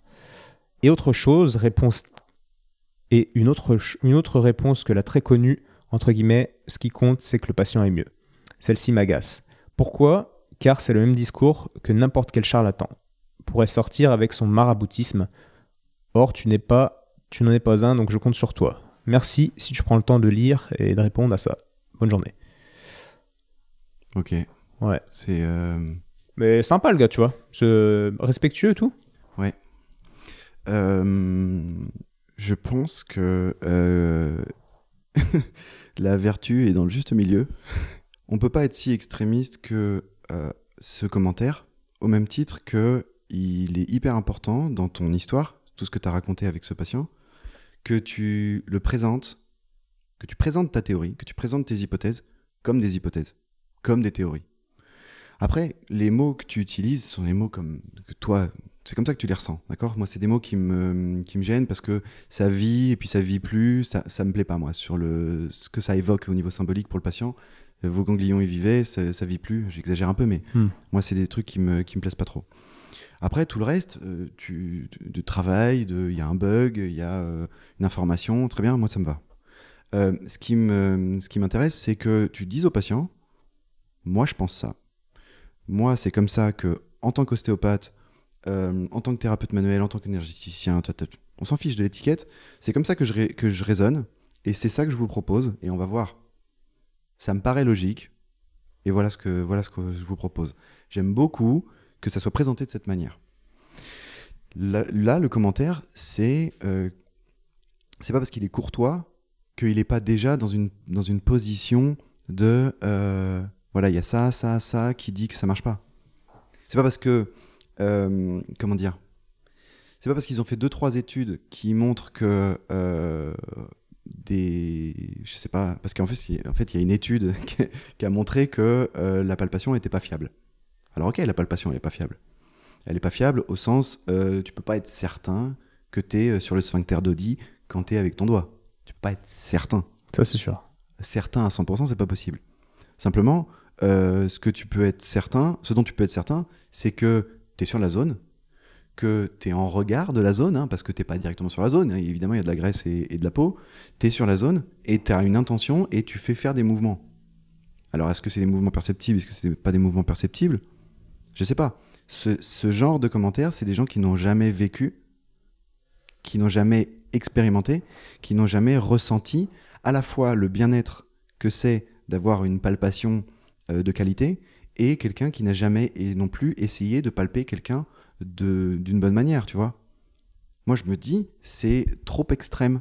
Le commentaire est trop extrême dans un sens. Et évidemment, toi, ta présentation, elle est trop. euh, comment dire Euh, La façon dont tu me le racontes oralement, elle est beaucoup plus intéressante que comment c'est raconté sur ton post, tu vois. Ah, c'est pas facile Et en sur fait, c'est impossible. Le format euh, Instagram ou le format euh, une photo ou un lien ou même les, les examens que j'avais en école d'ostéo qui est on a un patient de tel âge qui donc a eu la maladie de Lyme et compagnie euh, faites-moi un lien en Ouais. fait tu vois c'est à l'écrit ou sur un post c'est pas possible Bah, c'est des trucs qui s'expliquent euh, où le, le vrai contexte de ton patient, c'est le monde médical, et c'est comme ça qu'il faut, que je pense qu'il faut présenter plus souvent l'ostéopathie, c'est le monde médical pur et dur, scientifique, a certaines lacunes. Ces lacunes-là, euh, le monde médical soigne 95% des gens, ok? Parce que c'est hyper scientifique, parce que j'invente le 95. hein. Et si vous faites partie des 5%, eh bien alors l'ostéopathie peut avoir une place pour vous. Et dans les 5%, il y a énormément de monde qui est complètement déçu, à la fois par l'approche trop euh, cartésienne, euh, trop robotique, pas assez humaine, pas assez euh, créative ou pas assez bah, inexpliquée. Et là, l'ostéopathe a du boulot, tu vois. Et l'ostéopathe, en toute humilité, dit ce que toi tu as dit tout à l'heure. Bah, moi, je, Je pense pense qu'il y a un lien. Je pense, moi, dans mon concept, dans, dans mes mains, dans ma théorie, voilà comment je le pense. Et c'est là-dessus que je milite. C'est ne pas dire au patient, ça, c'est égal ça, ça, égal ça, c'est ça le lien. Sachant que le lien, moi je l'ai, enfin le lien, le, la, con- la conclusion de mon hypothèse, moi je l'ai dit à la fin, tu vois. si ouais. à la fin, je me dis pas au début, bon, on va faire ça, mon hypothèse, ça. Au début, je, par- je sais pas. Et à la fin, quand je vois que ça, ça a lâché parce que j'ai mis une main là, une main là, une main là, je dis, bah voilà, il s'est passé ça, ça, ça. Donc moi, je pense que euh, ça a peut-être déclenché ça, qui a entraîné ça, et le résultat, c'était ça. Là, on va voir ce que ça donne. Mm. Et je dis tout le temps, on va voir ce que ça donne, vous me direz. Et puis, euh, puis souvent, ça donne des bons trucs. Juste petite, euh, petite précision, et c'est là où, encore une fois, je reviens sur, sur l'humilité et sur le raisonnement scientifique. Le fait qu'il y ait une corrélation entre votre, euh, votre entretien, donc votre séance, et le fait que les symptômes ne soient plus là, ça s'appelle juste une corrélation. Ça s'appelle pas cause à effet. Tu vois? Et c'est là où, quand il y a un patient, par- parfois je croise des patients dans la rue parce qu'il y a que des, coins, gens du, coin qui, viennent consulter ou des gens de très loin, mais souvent des gens du coin, qui disent Oh, c'est extraordinaire, j'ai plus mal nulle part. Vous êtes un génie, etc. Et moi, je leur réponds systématiquement Non, non, non, je suis pas du tout un génie. C'est tout un contexte. Et sachez que le plus important, c'est que vous alliez mieux et qu'il y a de fortes chances qu'il y ait plein d'hypothèses dans ce que j'ai dit qui soient pas bonnes, mais c'est pas grave. On s'est rencontrés à un instant, on a fait des trucs ensemble, et c'est vous qui avez, euh, qui avez euh, Ouais. capté ce qu'on a essayé de faire, tu vois Je suis d'accord à 100% dans le fait que qu'en tant qu'ostéo, on utilise, euh, je parle d'énergie, hein, mais l'énergie du patient, etc., c'est, son mécanisme d'auto-guérison, qu'on appelle ça comme on veut. Et ce qui nous rend humble, je trouve, en ostéo, c'est que le patient, il- s'il me dit oh, merci, t'es un génie, je dis bah, pff, moi j'ai pas fait grand chose, c'est les ressources de ton corps qui ont fait que ça s'est libéré sous mes mains. T'aurais pas eu ces ressources-là, ça serait pas libéré. Et euh, d'ailleurs, c'est, c'est marrant parce que hier soir, j'étais avec un collègue euh, médecin et il me disait, euh, il me disait putain, je l'ai sorti d'un truc, euh, je l'ai, je l'ai soigné, je l'ai soigné, et il s'appropriait le soin, tu T'as vois. vu? Ouais. Et euh, putain, ça me choquait, quoi. C'est Ouais. très choquant ça. C'est, ouais, ouais, c'est- j'ai rien dit. Euh, peu importe, petite parenthèse, Mais c'est une Mais- parenthèse intéressante. très Parce intéressante. que ouais. de s'approprier la réussite d'un traitement, Ah ouais, alors que le kiné avait bossé, il avait passé, je sais pas, peut-être euh, tous les jours euh, du temps avec elle, le prépa physique pareil, alors que lui, il avait fait deux, trois trucs, quoi. mais il s'appropriait la, la, la- la guérison de, de ce- du patient. C'était, vraiment intéressant. Ouais. La Et- définition de l'humilité, c'est d'avoir la, pure connaissance de ses forces et de ses limites Hmm. euh, et de réprimer un mouvement d'orgueil. C'est ça la définition de la rose. C'est-à-dire ne pas laisser la place à euh, son orgueil et d'essayer de combler quelque chose en soi euh, en ayant conscience de euh, ce, qu'on peut, ce sur quoi on peut progresser et ce euh, sur quoi on ne peut pas progresser parce qu'on a déjà des forces. Et ça, c'est quelque chose qui manque vraiment au monde médical. Vraiment, je trouve. Quelle que soit la, la profession. hein. C'était la petite parenthèse. euh, En La petite parenthèse, C'est un ami, hein, c'est un collègue et je- j'aime beaucoup. euh, Ah bah non, mais peu importe. mais- ouais, ouais, Peu importe. Et du coup, je te, je te dis ma réponse au, au commentaire de tout à l'heure Oui. pour que tu me dises ce que tu en penses. Ah, tu as puis- répondu? J'ai répondu dans le métro Tu là. réponds à ça, donc un toi peu. Ouais, pff, bah tu sais, moi j'ai pas des milliers de commentaires comme toi. Moi je suis un petit Instagrammeur donc ça, ça se fait quoi. Ouais. Alors je lui dis Salut Augustin. Il s'appelle Augustin. On dira pas son nom parce que je le connais pas. Je dirais que l'important n'est pas de savoir si tu poses la main sur l'intestin grêle, la rate ou quoi que ce soit.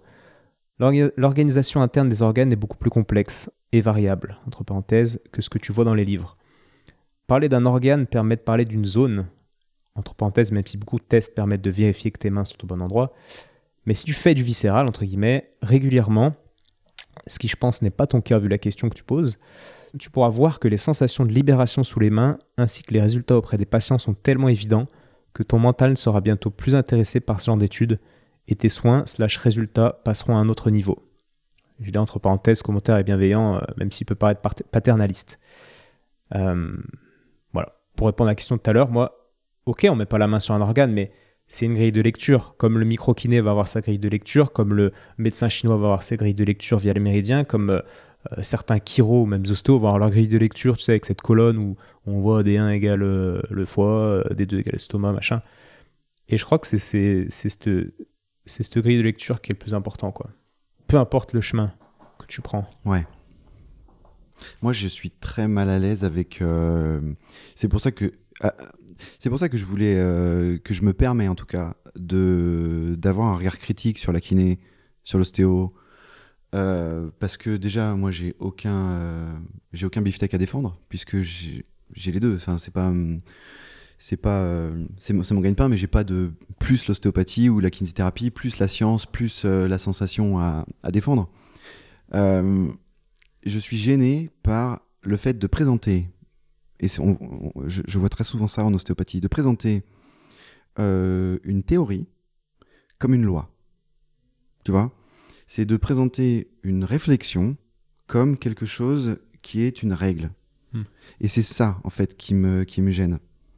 Et c'est pour ça, je pense, euh, que euh, ça a entraîné certains, certains extrêmes, comme des gens qui, des ostéopathes qui sont verrouillés, la science, la science, la science, ou euh, des gens qui disent, euh, mais j'ai, le cortex a dit que, mais cortex a dit que, mais cortex, c'est, euh, il y a un seul ostéopathe dans le cortex? Ouais. Pas un seul. Et puis non, mais ça va aussi dans d'autres extrêmes. Peut-être que tu allais y venir, mais désolé, je cite avec ma main le livre que tu as là-bas Ouais. de- d'un gars sur l'ostéopathie émotionnelle qui justement Je les ai classe tous, je les ai tous achetés. Ouais, ouais.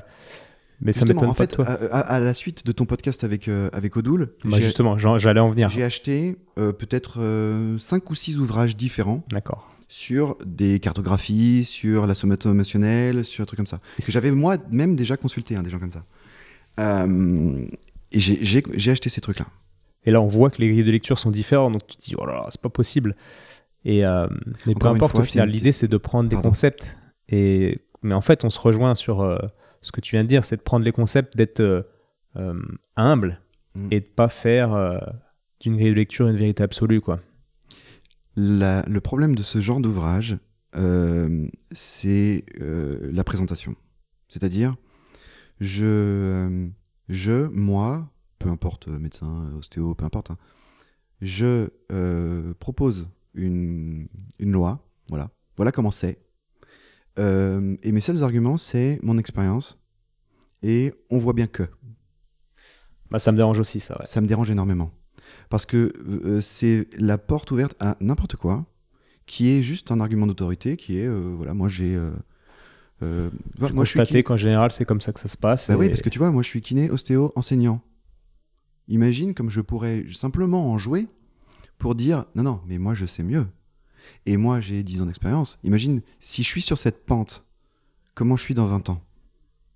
En ayant fait euh, des conférences, des, formations. euh, J'ai comme écrit ça. des livres comme ça en disant euh, voilà comment c'est et la méthode pour enlever le, le mal de tête. Et je te sors des théories pas possibles. Tu crées une formation à, à ton nom aussi, je pense.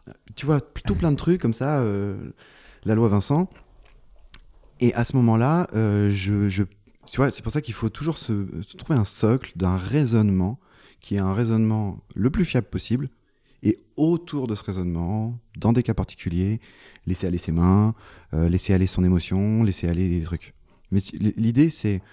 Ou alors, si ce livre était.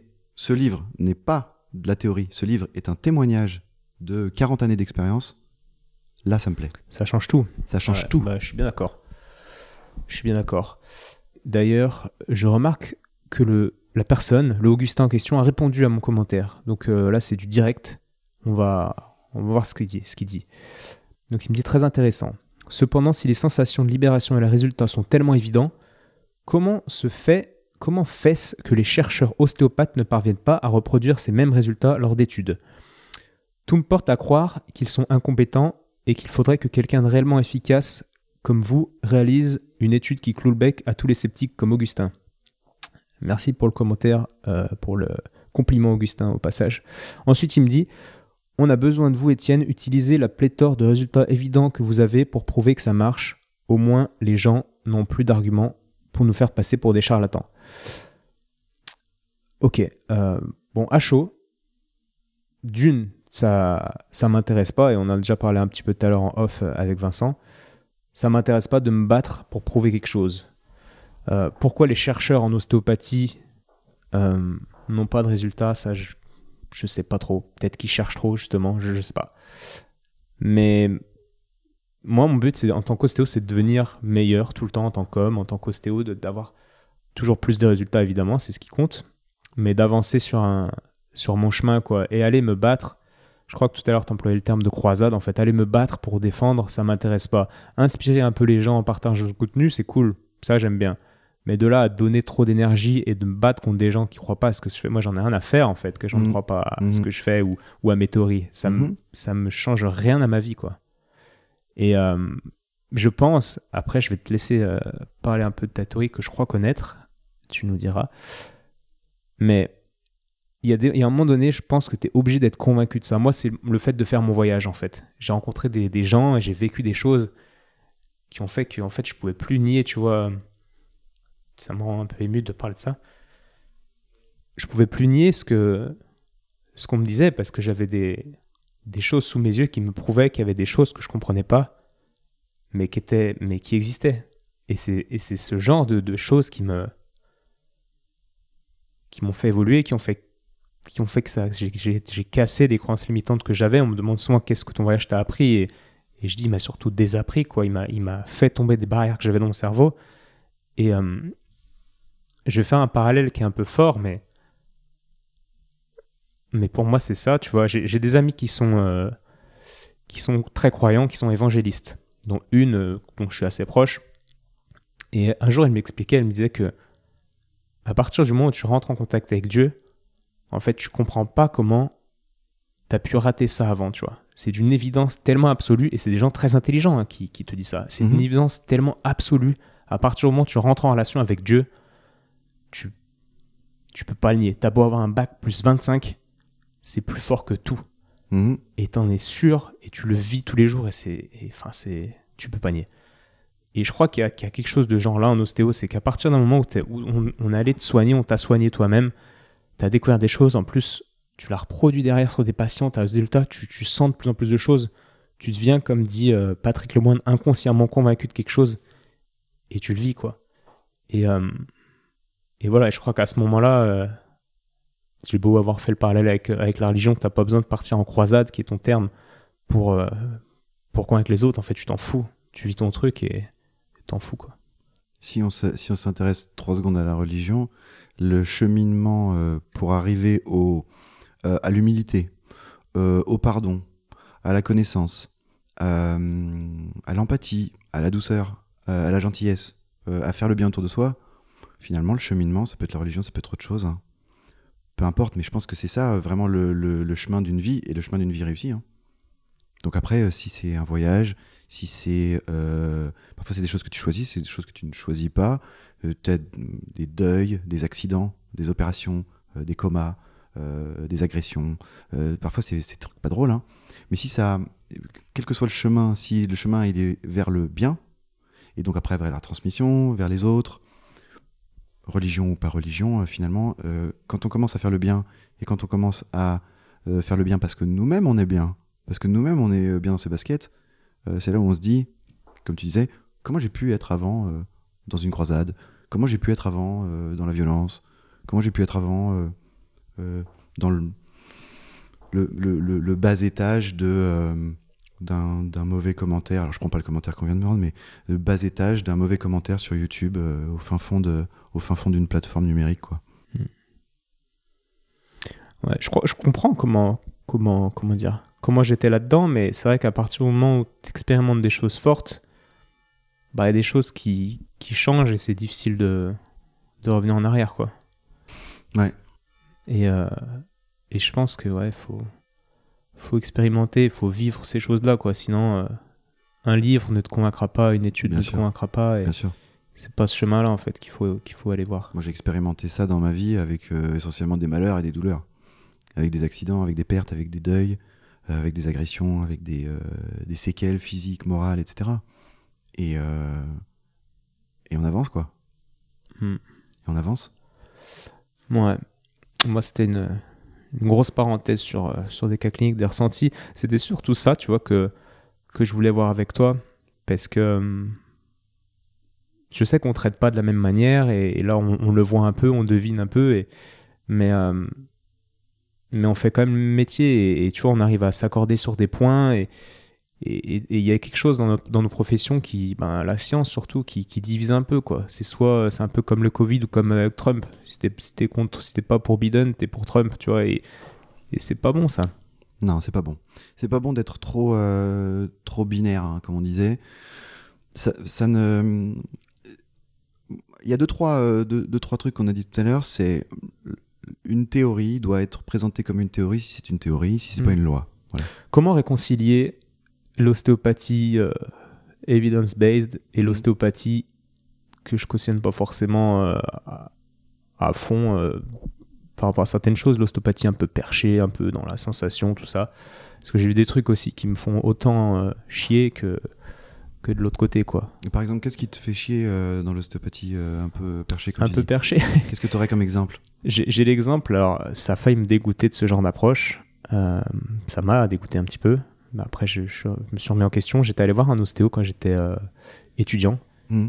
Et le gars, c'était. Le gars savait tout, quoi. Dans sa posture, il était en, en mode gourou, quoi. C'était un, Ouais. c'était un gourou. Et les patients écoutaient, et, il était là, tu vois, vraiment en mode acteur. Comme tes vidéos que, que tu fais où tu, tu caricatures, Ouais. tu parodies les, Mhm. les ostéos qui ont tout compris, qui te parlent, oui, mais ça, c'est ça, machin. Il était comme ça, et je Mhm. m'étais dit, mais putain, jamais je deviens comme ça, quoi. C'est- Et je- je- j'ai failli, enfin, je me suis posé des questions sur le métier que je voulais faire, tout ça, parce que j'en ai vu un autre qui était moins pire. Après, je suis allé en voir d'autres, et j'ai vu qu'il y en a qui étaient complètement différents. Je me dit, ok, en fait, je serai celui que j'ai envie d'être, je ferai ce que je, ce que je veux. Mhm. Et, euh, et ces expériences m'ont beaucoup aidé pour, pour pas devenir, enfin, pour prendre mon chemin, quoi. Et donc voilà, c'est un autre extrême, le gars euh, qui travaille avec des pierres, qui, qui vous inquiétez pas, ouais, non mais ça, ouais, non mais, qui, qui- pff, un discours, voilà, qu'on n'aime pas, qui dit au patient qu'il a, qu'il a tout compris, qu'il sait, enfin, de gourou, quoi. Ouais. Et pour moi, c'est l'opposé un petit peu de, du gars qui serait euh, dans, dans, dans la secte pour euh, Ouais, le ouais, même terme de gourou que de la science. Com- comment réconcilier un peu tout le monde euh, Bah déjà, je, pense que c'est prétentieux de penser qu'on peut réconcilier les gens qui sont déjà avec leur propre blocage et leur propre théorie dans la tête. Celui qui est un obsessionnel de la, de la preuve scientifique, euh, on ne pourra pas le récon- réconcilier avec celui euh, qui parle au nuage. hein. On ne pourra pas les réconcilier. Ouais. Comment mettre de la science dans l'ostéopathie Euh, Déjà, en enlevant pour moi les cases. Pour moi, le, le- aujourd'hui, un, un ostéopathe ou un kinésithérapeute qui fait bien son travail, pour moi, c'est pareil. Voilà. Donc déjà, séparer le... Moi, je, met- je, je, je mettrais une catégorie de euh, euh, praticien de la douleur, tu vois. Un truc comme ça Hmm. euh, paramédical de la douleur. Un Ouais. truc qui ferait que. Mais c'est encore un peu, c'est un peu utopique. Donc peut-être que je réponds, à- que je réponds à côté. Non, mais moi, moi j'avais une. Je tu à quelque chose. réconcilierais, toi? Qu'est-ce que quel- Comme tu dis, c'est- prétentieux de dire que je voudrais réconcilier les gens, et puis, je- puis encore une fois, je m'en fous, c'est pas mon but. Ouais. Mais euh, je trouve que l'idée de se dire que chaque personne, en fait, fait déjà de son mieux, ça rassure. Tu vois, il fait de son mieux, il se rassure. Le gars qui est dans la science, il a des raisons d'être dans la science. Il a, des- il a eu des choses dans sa vie qui se sont passées, qu'il a besoin peut-être d'être rassuré plus que le gars qui est en mode, qui expérimente et qui va se percher. Je caricature. Mais le gars qui va se percher a ses raisons d'aller se percher. Il a un vécu, comme tu dis, si on prend le- l'environnement et plein de choses qui peuvent influencer des, des, des- des comportements. En fait, je pense qu'on fait tous de notre mieux, qu'on essaye en tout cas. Hmm. Euh, le but, c'est qu'on soit heureux, c'est qu'on soit un peu cohérent et qu'on soit aligné. Euh, en tout cas, notre inconscient tend vers ça et je crois que chacun, en fait, fait de son mieux. Et puis, et puis se dire que le gars qui est dans la science fait de son mieux et qu'il a tout un contexte qui fait qu'il l'a aujourd'hui et que c'est comme ça et que c'est pas grave et que c'est ça qui Bien est cool, en fait. C'est la différence au final. Peut-être que si on devait donner un conseil, euh, encore une fois, un conseil, c'est peut-être un peu. Enfin, moi, c'est ce que j'aurais tendance à donner comme conseil aux, aux, aux étudiants euh, que je suis en cours, c'est essayer de faire en sorte que euh, si vous avez des problèmes qui vous donnent, qui vous mettent dans un extrême ou dans un autre, hein, trop scientifique ou pas du tout, machin, si vous avez des problèmes, vous allez avoir tendance à aller dans les extrêmes et euh, vos problèmes vous appartiennent, euh, quand on s'occupe des autres et de la souffrance des autres, nos problèmes à nous, ils n'ont pas leur place en fait. Et c'est ça que que j'essaye d'e- d'e- de- d'expliquer aux, étudiants. C'est euh, en gros, vulgairement, occupez-vous d'abord de vous, hein. occupez-vous d'abord de vos envies, vos peurs, vos désirs, pour que ces envies, ces peurs, ces désirs euh, n'aient pas trop leur place au sein d'un cabinet dans lequel Ouais. vous êtes en train de vous rendre disponible pour la souffrance de l'autre. Tu vois? Je vois très bien. Tu vois, au même titre que n'importe quel psy a une supervision Mais psy. oui. Parce que quand il y a un patient qui lui, qui, qui lui explique un truc ou qui lui dit si vous, sortez, si vous continuez comme ça, je vais me suicider, bah, le psy, euh, ça lui fait quelque chose euh, dans les émotions. Et quand il y a un patient à moi qui me dit euh, bah, de toute façon vous êtes nul, je dois pouvoir le gérer moi. Et euh, en fait, toute la gestion émotionnelle et la solitude de travailler dans un cabinet et la responsabilité et euh, le, le raisonnement, enfin tous ces trucs-là, nous, on doit être bien. Voilà, on se rejoint totalement. Je sais que tu as une vidéo, d'ailleurs, pour beaucoup de choses dont on parle, comme le concept biopsychosocial. J'ai regardé ta vidéo hier soir. Donc, Vincent, il a beaucoup de vidéos euh, sur YouTube que vous pouvez retrouver sur sa chaîne sur tous ces concepts. Et tu as une vidéo sur l'idée d'aller voir un psy. Ouais. J'en ai parlé avec, avec Nico de Parce que ça, ça me tient à cœur. Ouais, podcast numéro 4 avec euh, un pote en commun, euh, Monsieur Clavicule. Mm. Donc lui, euh, il le dit, c'était pas quelque chose qu'il faisait. Alors peut-être qu'il a changé, mais c'est pas pour le prendre en exemple. Mais il y a beaucoup de thérapeutes et je suis toujours un peu surpris. En même temps, pas totalement, parce que moi, pareil, il m'arrivait des choses pour en arriver là. Mais un thérapeute qui ne va pas se prendre soin de lui et consulter un psy, un coach, hein, ce qu'on veut, ça, je trouve ça très dommage. Et je crois, si on doit donner un conseil, euh, ça permettrait peut-être d'éviter les extrêmes, de, Pour moi, oui. de se recentrer, de, de soigner, entre guillemets, d'apaiser euh, ces, ces- ces- ces- tensions qui nous, vont, qui nous font aller dans les extrêmes. Je pense que la thérapie, la supervision en tant que thérapeute, c'est une base. Pour moi, c'est euh, c'est fondamental. On peut pas obliger un psy à, à faire une dépression, mais un psy qui a déjà fait une dépression, il va comprendre ce que c'est que le travail psychothérapeutique, euh, un traitement, et puis euh, de toucher le fond.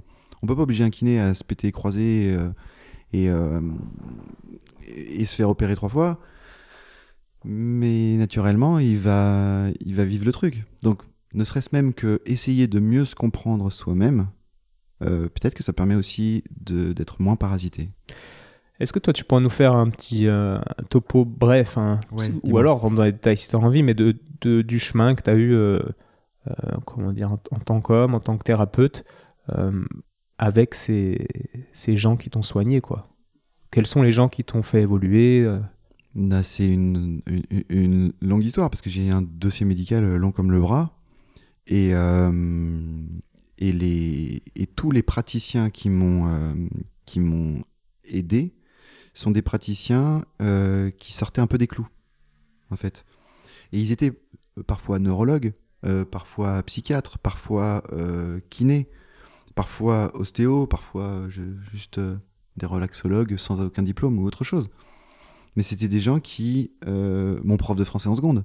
euh, des, gens qui, euh, qui considéraient que euh, on pouvait être un peu en dehors de la règle qui est inhérente à leur profession, qui est inhérente à leur métier. C'est-à-dire et qui en sortait un petit peu. Et c'est ça en fait qui m'a qui m'a fait me dire, ok, il existe des gens, il existe des, des gens avec qui ça colle et des gens avec qui ça colle pas, quoi, c'est tout. Et ça, ça me permet d'évoluer. Le fait d'avoir été patient toute ma vie, ça me permet forcément d'être un, d'être un praticien euh, qui comprend un peu, moins, un peu mieux la souffrance, quoi. Je pense que c'est ça, c'est le fait d'avoir expérimenté et de, d'expérimenter la souffrance euh, et d'être un peu particulier vis-à-vis de ça. Je pense que ça joue. Top, merci de, pour ces infos. On va bientôt s'arrêter parce que ça fait déjà presque 1 heure, euh, 1h25 qu'on discute. Euh, mais bon, on n'est pas tous les jours euh, en face euh, l'un de l'autre. Euh, J'avais l'idée pour finir de te parler un peu de réseaux sociaux parce Mhm. que c'est comme ça qu'on s'est connus. C'est, tu es très actif dessus. Oui. Euh, comment Moi, j'ai eu beaucoup de. Tu vois, l'autre fois, j'ai fait une story en disant, euh, en demandant aux gens, est-ce que euh, vous trouvez que le, l'ostéopathie sur Instagram est partagée de manière très pauvre? Euh, Un truc comme ça, je sais pas si tu avais vu. Oui, j'ai vu. Et il y a eu 82% de gens qui ont dit oui, avec, euh, je sais pas, plus de 300 votes, quoi. Donc, euh, Ouais. il y avait 270 personnes qui, Mhm. qui disaient bah ouais. Et puis des commentaires d'étudiants qui me disaient ouais, moi, ça me parle pas du tout, ça me démotive, machin, des trucs assez forts, tu vois. Ouais. Et comment ne pas se faire euh, pomper l'énergie par euh, démotiver? Tu vois, j'ai un patient l'autre jour qui me disait, euh, il, il me racontait un peu sa sens avec son prépa mental et il me disait, euh, il m'a parlé de la, la notion d'inspiration que je connaissais pas. Il me dit, mais qu'est-ce que c'est quelqu'un qui t'inspire? Et mon patient me dit, euh, il me dit, alors ce que je lui ai répondu à mon prépa mental, c'est que c'est que quelqu'un qui me met en mouvement, qui me pousse, qui me donne l'énergie, qui me met en mouvement. Et moi, c'est vrai que j'ai beaucoup de, de gens sur Instagram que je regarde plus Ouais. Parce que les, les regarder, donc des gens dans notre niche, dans, dans le domaine Ouais. de la santé, euh, et quand je dis beaucoup, c'est 90%, tu vois. Mhm. Et parce que quand je les regarde, ça, me- ça me fait l'inverse de l'inspiration. C'est-à-dire que je regarde et je suis là, oh, il me casse mon mood, quoi. Et, Mhm. je- et ça me fait chier, quoi. Et du, Ouais. Voilà, l'inverse de l'inspiration, je sais pas comment on pourrait dire. Et comment, euh, comment toi tu gères ça? Est-ce que ça te fait pareil? Bah moi je ne dans les bah déjà le, truc c'est que moi j'étais le, premier euh, kiné euh, ostéo à, à, créer du, du contenu. Et, euh, et donc j'avais déjà c'est un peu particulier parce que j'avais déjà des idées sur ce que je voulais faire. Donc j'ai pas été j'ai pas pu être trop influencé par ce qui se faisait autour puisque j'étais dans les premiers et puis ensuite euh, maintenant ça fleurit alors dans, tous les sens euh, et moi, je me suis rendu compte que, en fait, c'était pas du tout, euh, ça m'intéressait pas du tout ce que les autres faisaient, et que, effectivement, comme toi, ça me, ça me bloquait. Il y a beaucoup de plagiat, il y a beaucoup de les mêmes sujets qui reviennent. Je trouve que c'est trop, soit c'est trop du divertissement, soit c'est trop du déjà vu, soit c'est trop de l'autopromotion de soi-même. Euh, Enfin bref, que des trucs qui finalement me, me gênent et euh, perdent de leur essence. Euh, pour moi, les- les- l'essence, enfin ce qui m'a fait débuter de faire pour la chaîne santé, c'est que déjà je m'emmerdais dans ma vie à ce moment-là. Ensuite, j'en avais marre d'avoir des idées qui tournent en rond dans ma tête, qui se synthétisent mais qui sortent pas. Donc j'avais besoin de créer, j'avais besoin d'en faire quelque chose. Et surtout, j'avais besoin de partager un truc qui pour moi est fondamental, c'est euh, euh, réfléchir. Il faut, il faut réfléchir. Il faut de la connaissance et de la réflexion. Et puis de la connaissance et puis de la réflexion, sans arrêt, sans arrêt, sans arrêt. Et donc moi, j'arrive pas avec des, des, des vidéos ou des trucs qui donnent des réponses. Ou alors euh, des réponses anatomiques ou des trucs. Mais j'apporte surtout de la réflexion ou mon point de vue. Et du coup, je consomme pas les trucs des autres. C'est ça en fait mon, ma réaction. Je consomme pas. Ils me font ni chaud ni froid.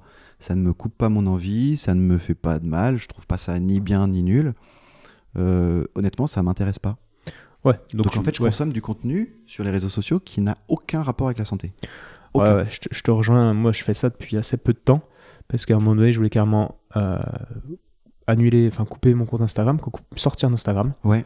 Ça me parlait plus du tout, mais parce que je me, je regardais ce que, ce que les autres euh, faisaient, quoi. Les autres euh, kiné-ostéo. Ouais. Et, et ouais, ça, me- ça me coupait vraiment, hein, ça me coupait la chic. Je sais pas si tu connais cette Bien sûr, bien sûr, je la connais. Qu'est-ce, que- qu'est-ce qui, te, qu'est-ce qui te coupait? Qu'est-ce que ça te Ben- faisait comme, euh, comme, comme euh, réaction, comme émotion? Très intéressant. Euh, ça me faisait, je me disais, waouh, waouh, j'ai pas ma place là, tu vois. Un peu comme si euh, j'ai pas ma place dans ce milieu, quoi. Un peu comme si je me retrouve au milieu de euh, des Bad Guns. C'est, Ouais, les- tu, les connais, les supporters lyonnais. de Lyon, tu vois. Mm. Moi, ça me parle pas créer comme un. Ouais. Pourquoi pas, peut-être, mais, mais faut voir quand, quand j'y serai. Peut-être que je te dirai l'inverse. Mais Ouais. admettons, je suis, je suis dans ce milieu-là et ça me parle pas du tout. Je suis là, pff, je laisse tomber quoi. Je, je donne mon abonnement à un pote qui, qui aille voir euh, l'OL dans les Bad Guns et ça me ça me parle pas quoi. Ça me faisait un, un, un truc du style, oh, ça saoule, ça saule. Ouais. Émotionnellement, je sais pas comment te dire, mais euh, dans, le, dans le ressenti, c'est ça. Tu te sentais pas à ta place? Ouais, ça, ça, me, ça me coupait mon. Moi, je suis assez Mais ton chaud de nature, quoi. Si ton- Oui. actif. et ça me coupait mon, énergie, quoi. Si ton, si ton truc c'est de- d'aller plus en profondeur, le podcast te convient. Bah, exactement. le, c'est- le- ouais, ça, le- c'est- le truc d'Instagram, peut-être euh, peut-être qu'il est mal utilisé euh, par toi. Tu vois? Peut-être que c'est un truc qui te convient pas euh, parce que euh, le- Instagram ne fait que réveiller les, les problèmes d'attention, d'essayer de choper ton attention pendant quelques secondes et en plus après passer à autre chose sans approfondir. Euh, c'est pas très intéressant.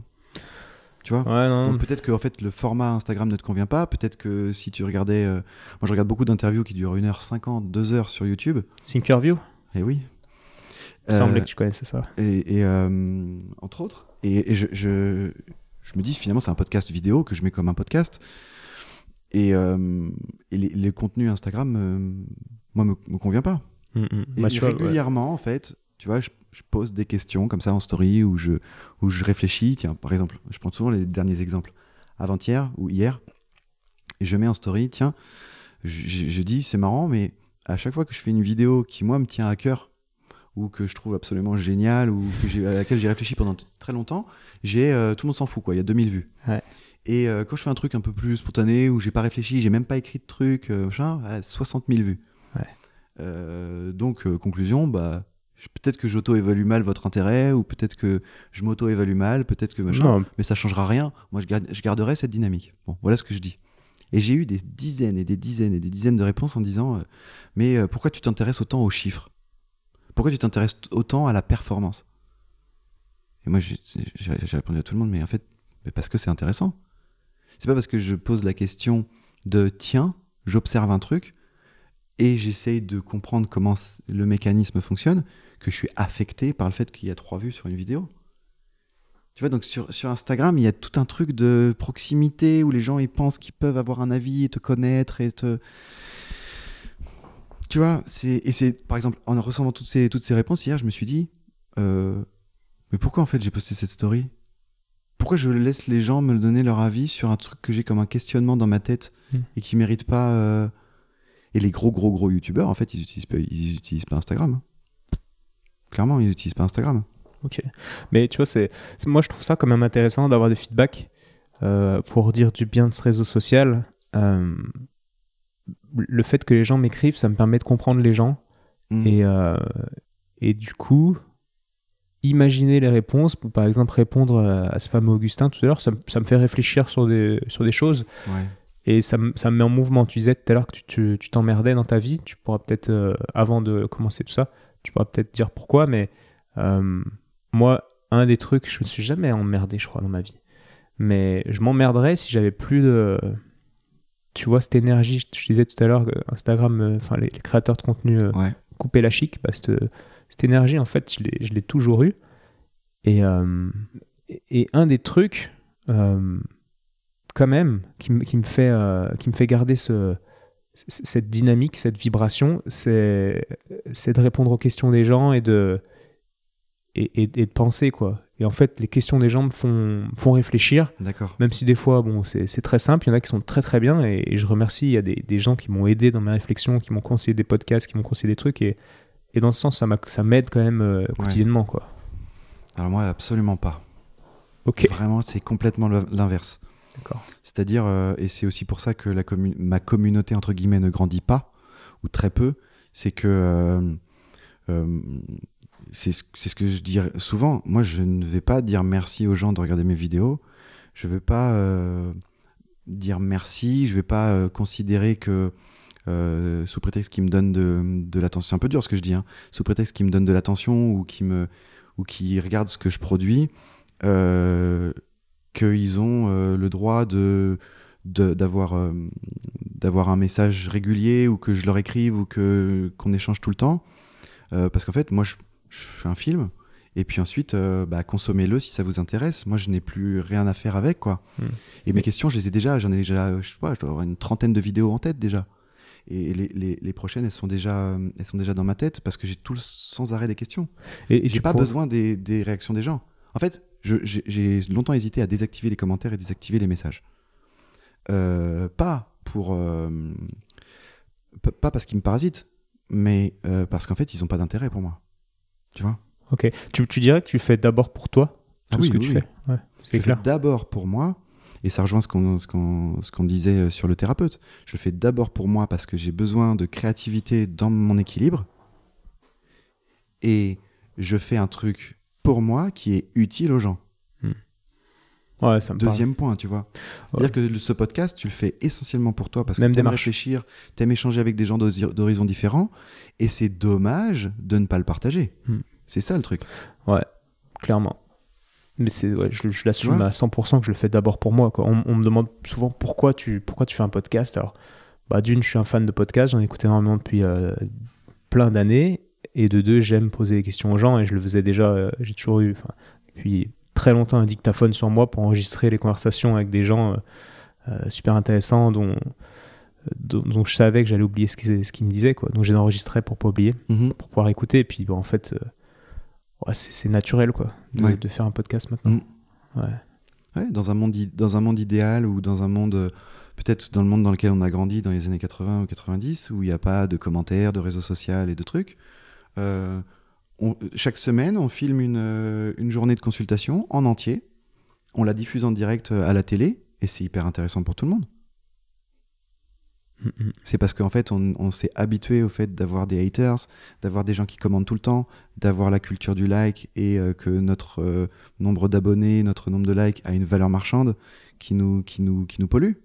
Mais on revient au- à l'essentiel qui est euh, écrire un livre, présenter du contenu, offrir de- des œuvres aux, aux gens, euh, faire un sketch sur YouTube, je fais le sketch, je l'envoie et puis je passe à autre chose, moi. Ça fait rire les gens, tant mieux, ça les fait pas rire, c'est pas grave. Moi, quand j'étais avec mon meilleur pote, mais on s'est bidonné tout l'après-midi. Et c'est ça l'essentiel. Et on a réfléchi pendant des semaines et tout. C'était génial. On était contents. Mais ne pas le faire, ça m'aurait frustré. Et ça, je l'aurais mal vécu, tu vois. Je vois, je vois, je vois. Pourquoi tu t'emmerdais? Dernière question après on arrête. Pourquoi tu t'emmerdais à ce moment-là de ta vie? Ah, parce que, en fait, je n'arrive pas. euh, Déjà, je, je sortais d'une grosse dépression. Ok. À ce moment-là, euh, qui a duré bien euh, un an et demi, deux ans, euh, où je pouvais pas travailler, je pouvais rien faire, j'étais que dans mon lit. Et euh, il y a aucun, aucune chose dans ma vie que je ne prends pas euh, très à cœur.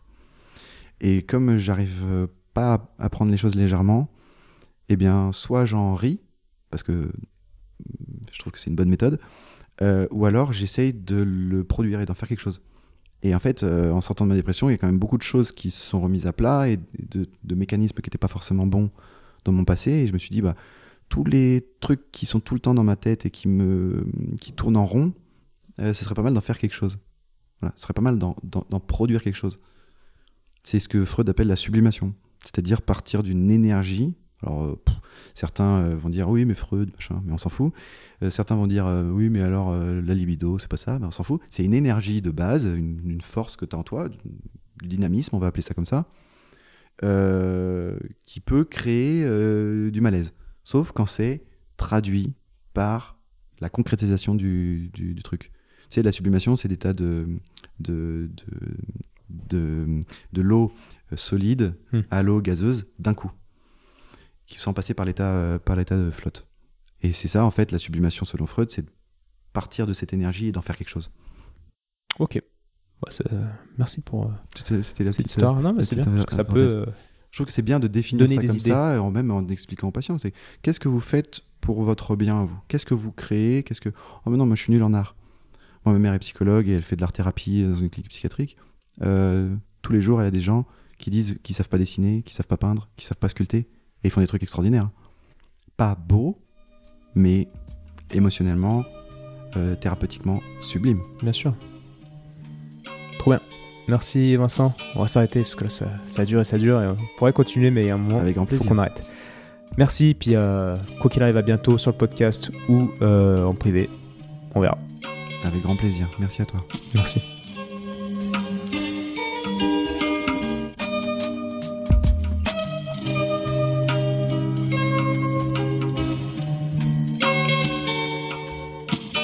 Bravo, tu as écouté cet épisode de Et surtout la santé jusqu'au bout. Pour booster ce projet qui a pour but de donner les meilleures infos possibles sur le thème de la santé, je t'invite à aller mettre 5 étoiles et un commentaire sur l'application podcast de l'iPhone de ton voisin. Comme je te l'explique régulièrement, c'est ça qui m'aide à faire monter le podcast au classement et donc ça me crédibilise pour ensuite inviter d'autres experts et ensuite te partager leurs conseils. Donc merci encore. Tu peux également suivre les aventures du projet sur Instagram à Étienne Bulidon et évidemment si l'ostéopathie peut t'aider, bah, tu peux venir me consulter au cabinet du 120 rue Montesquieu à Lyon. Si je ne suis pas disponible, c'est Julien ou quelqu'un de l'équipe qui te prendra en charge. A bientôt et bonne fin de journée. Ciao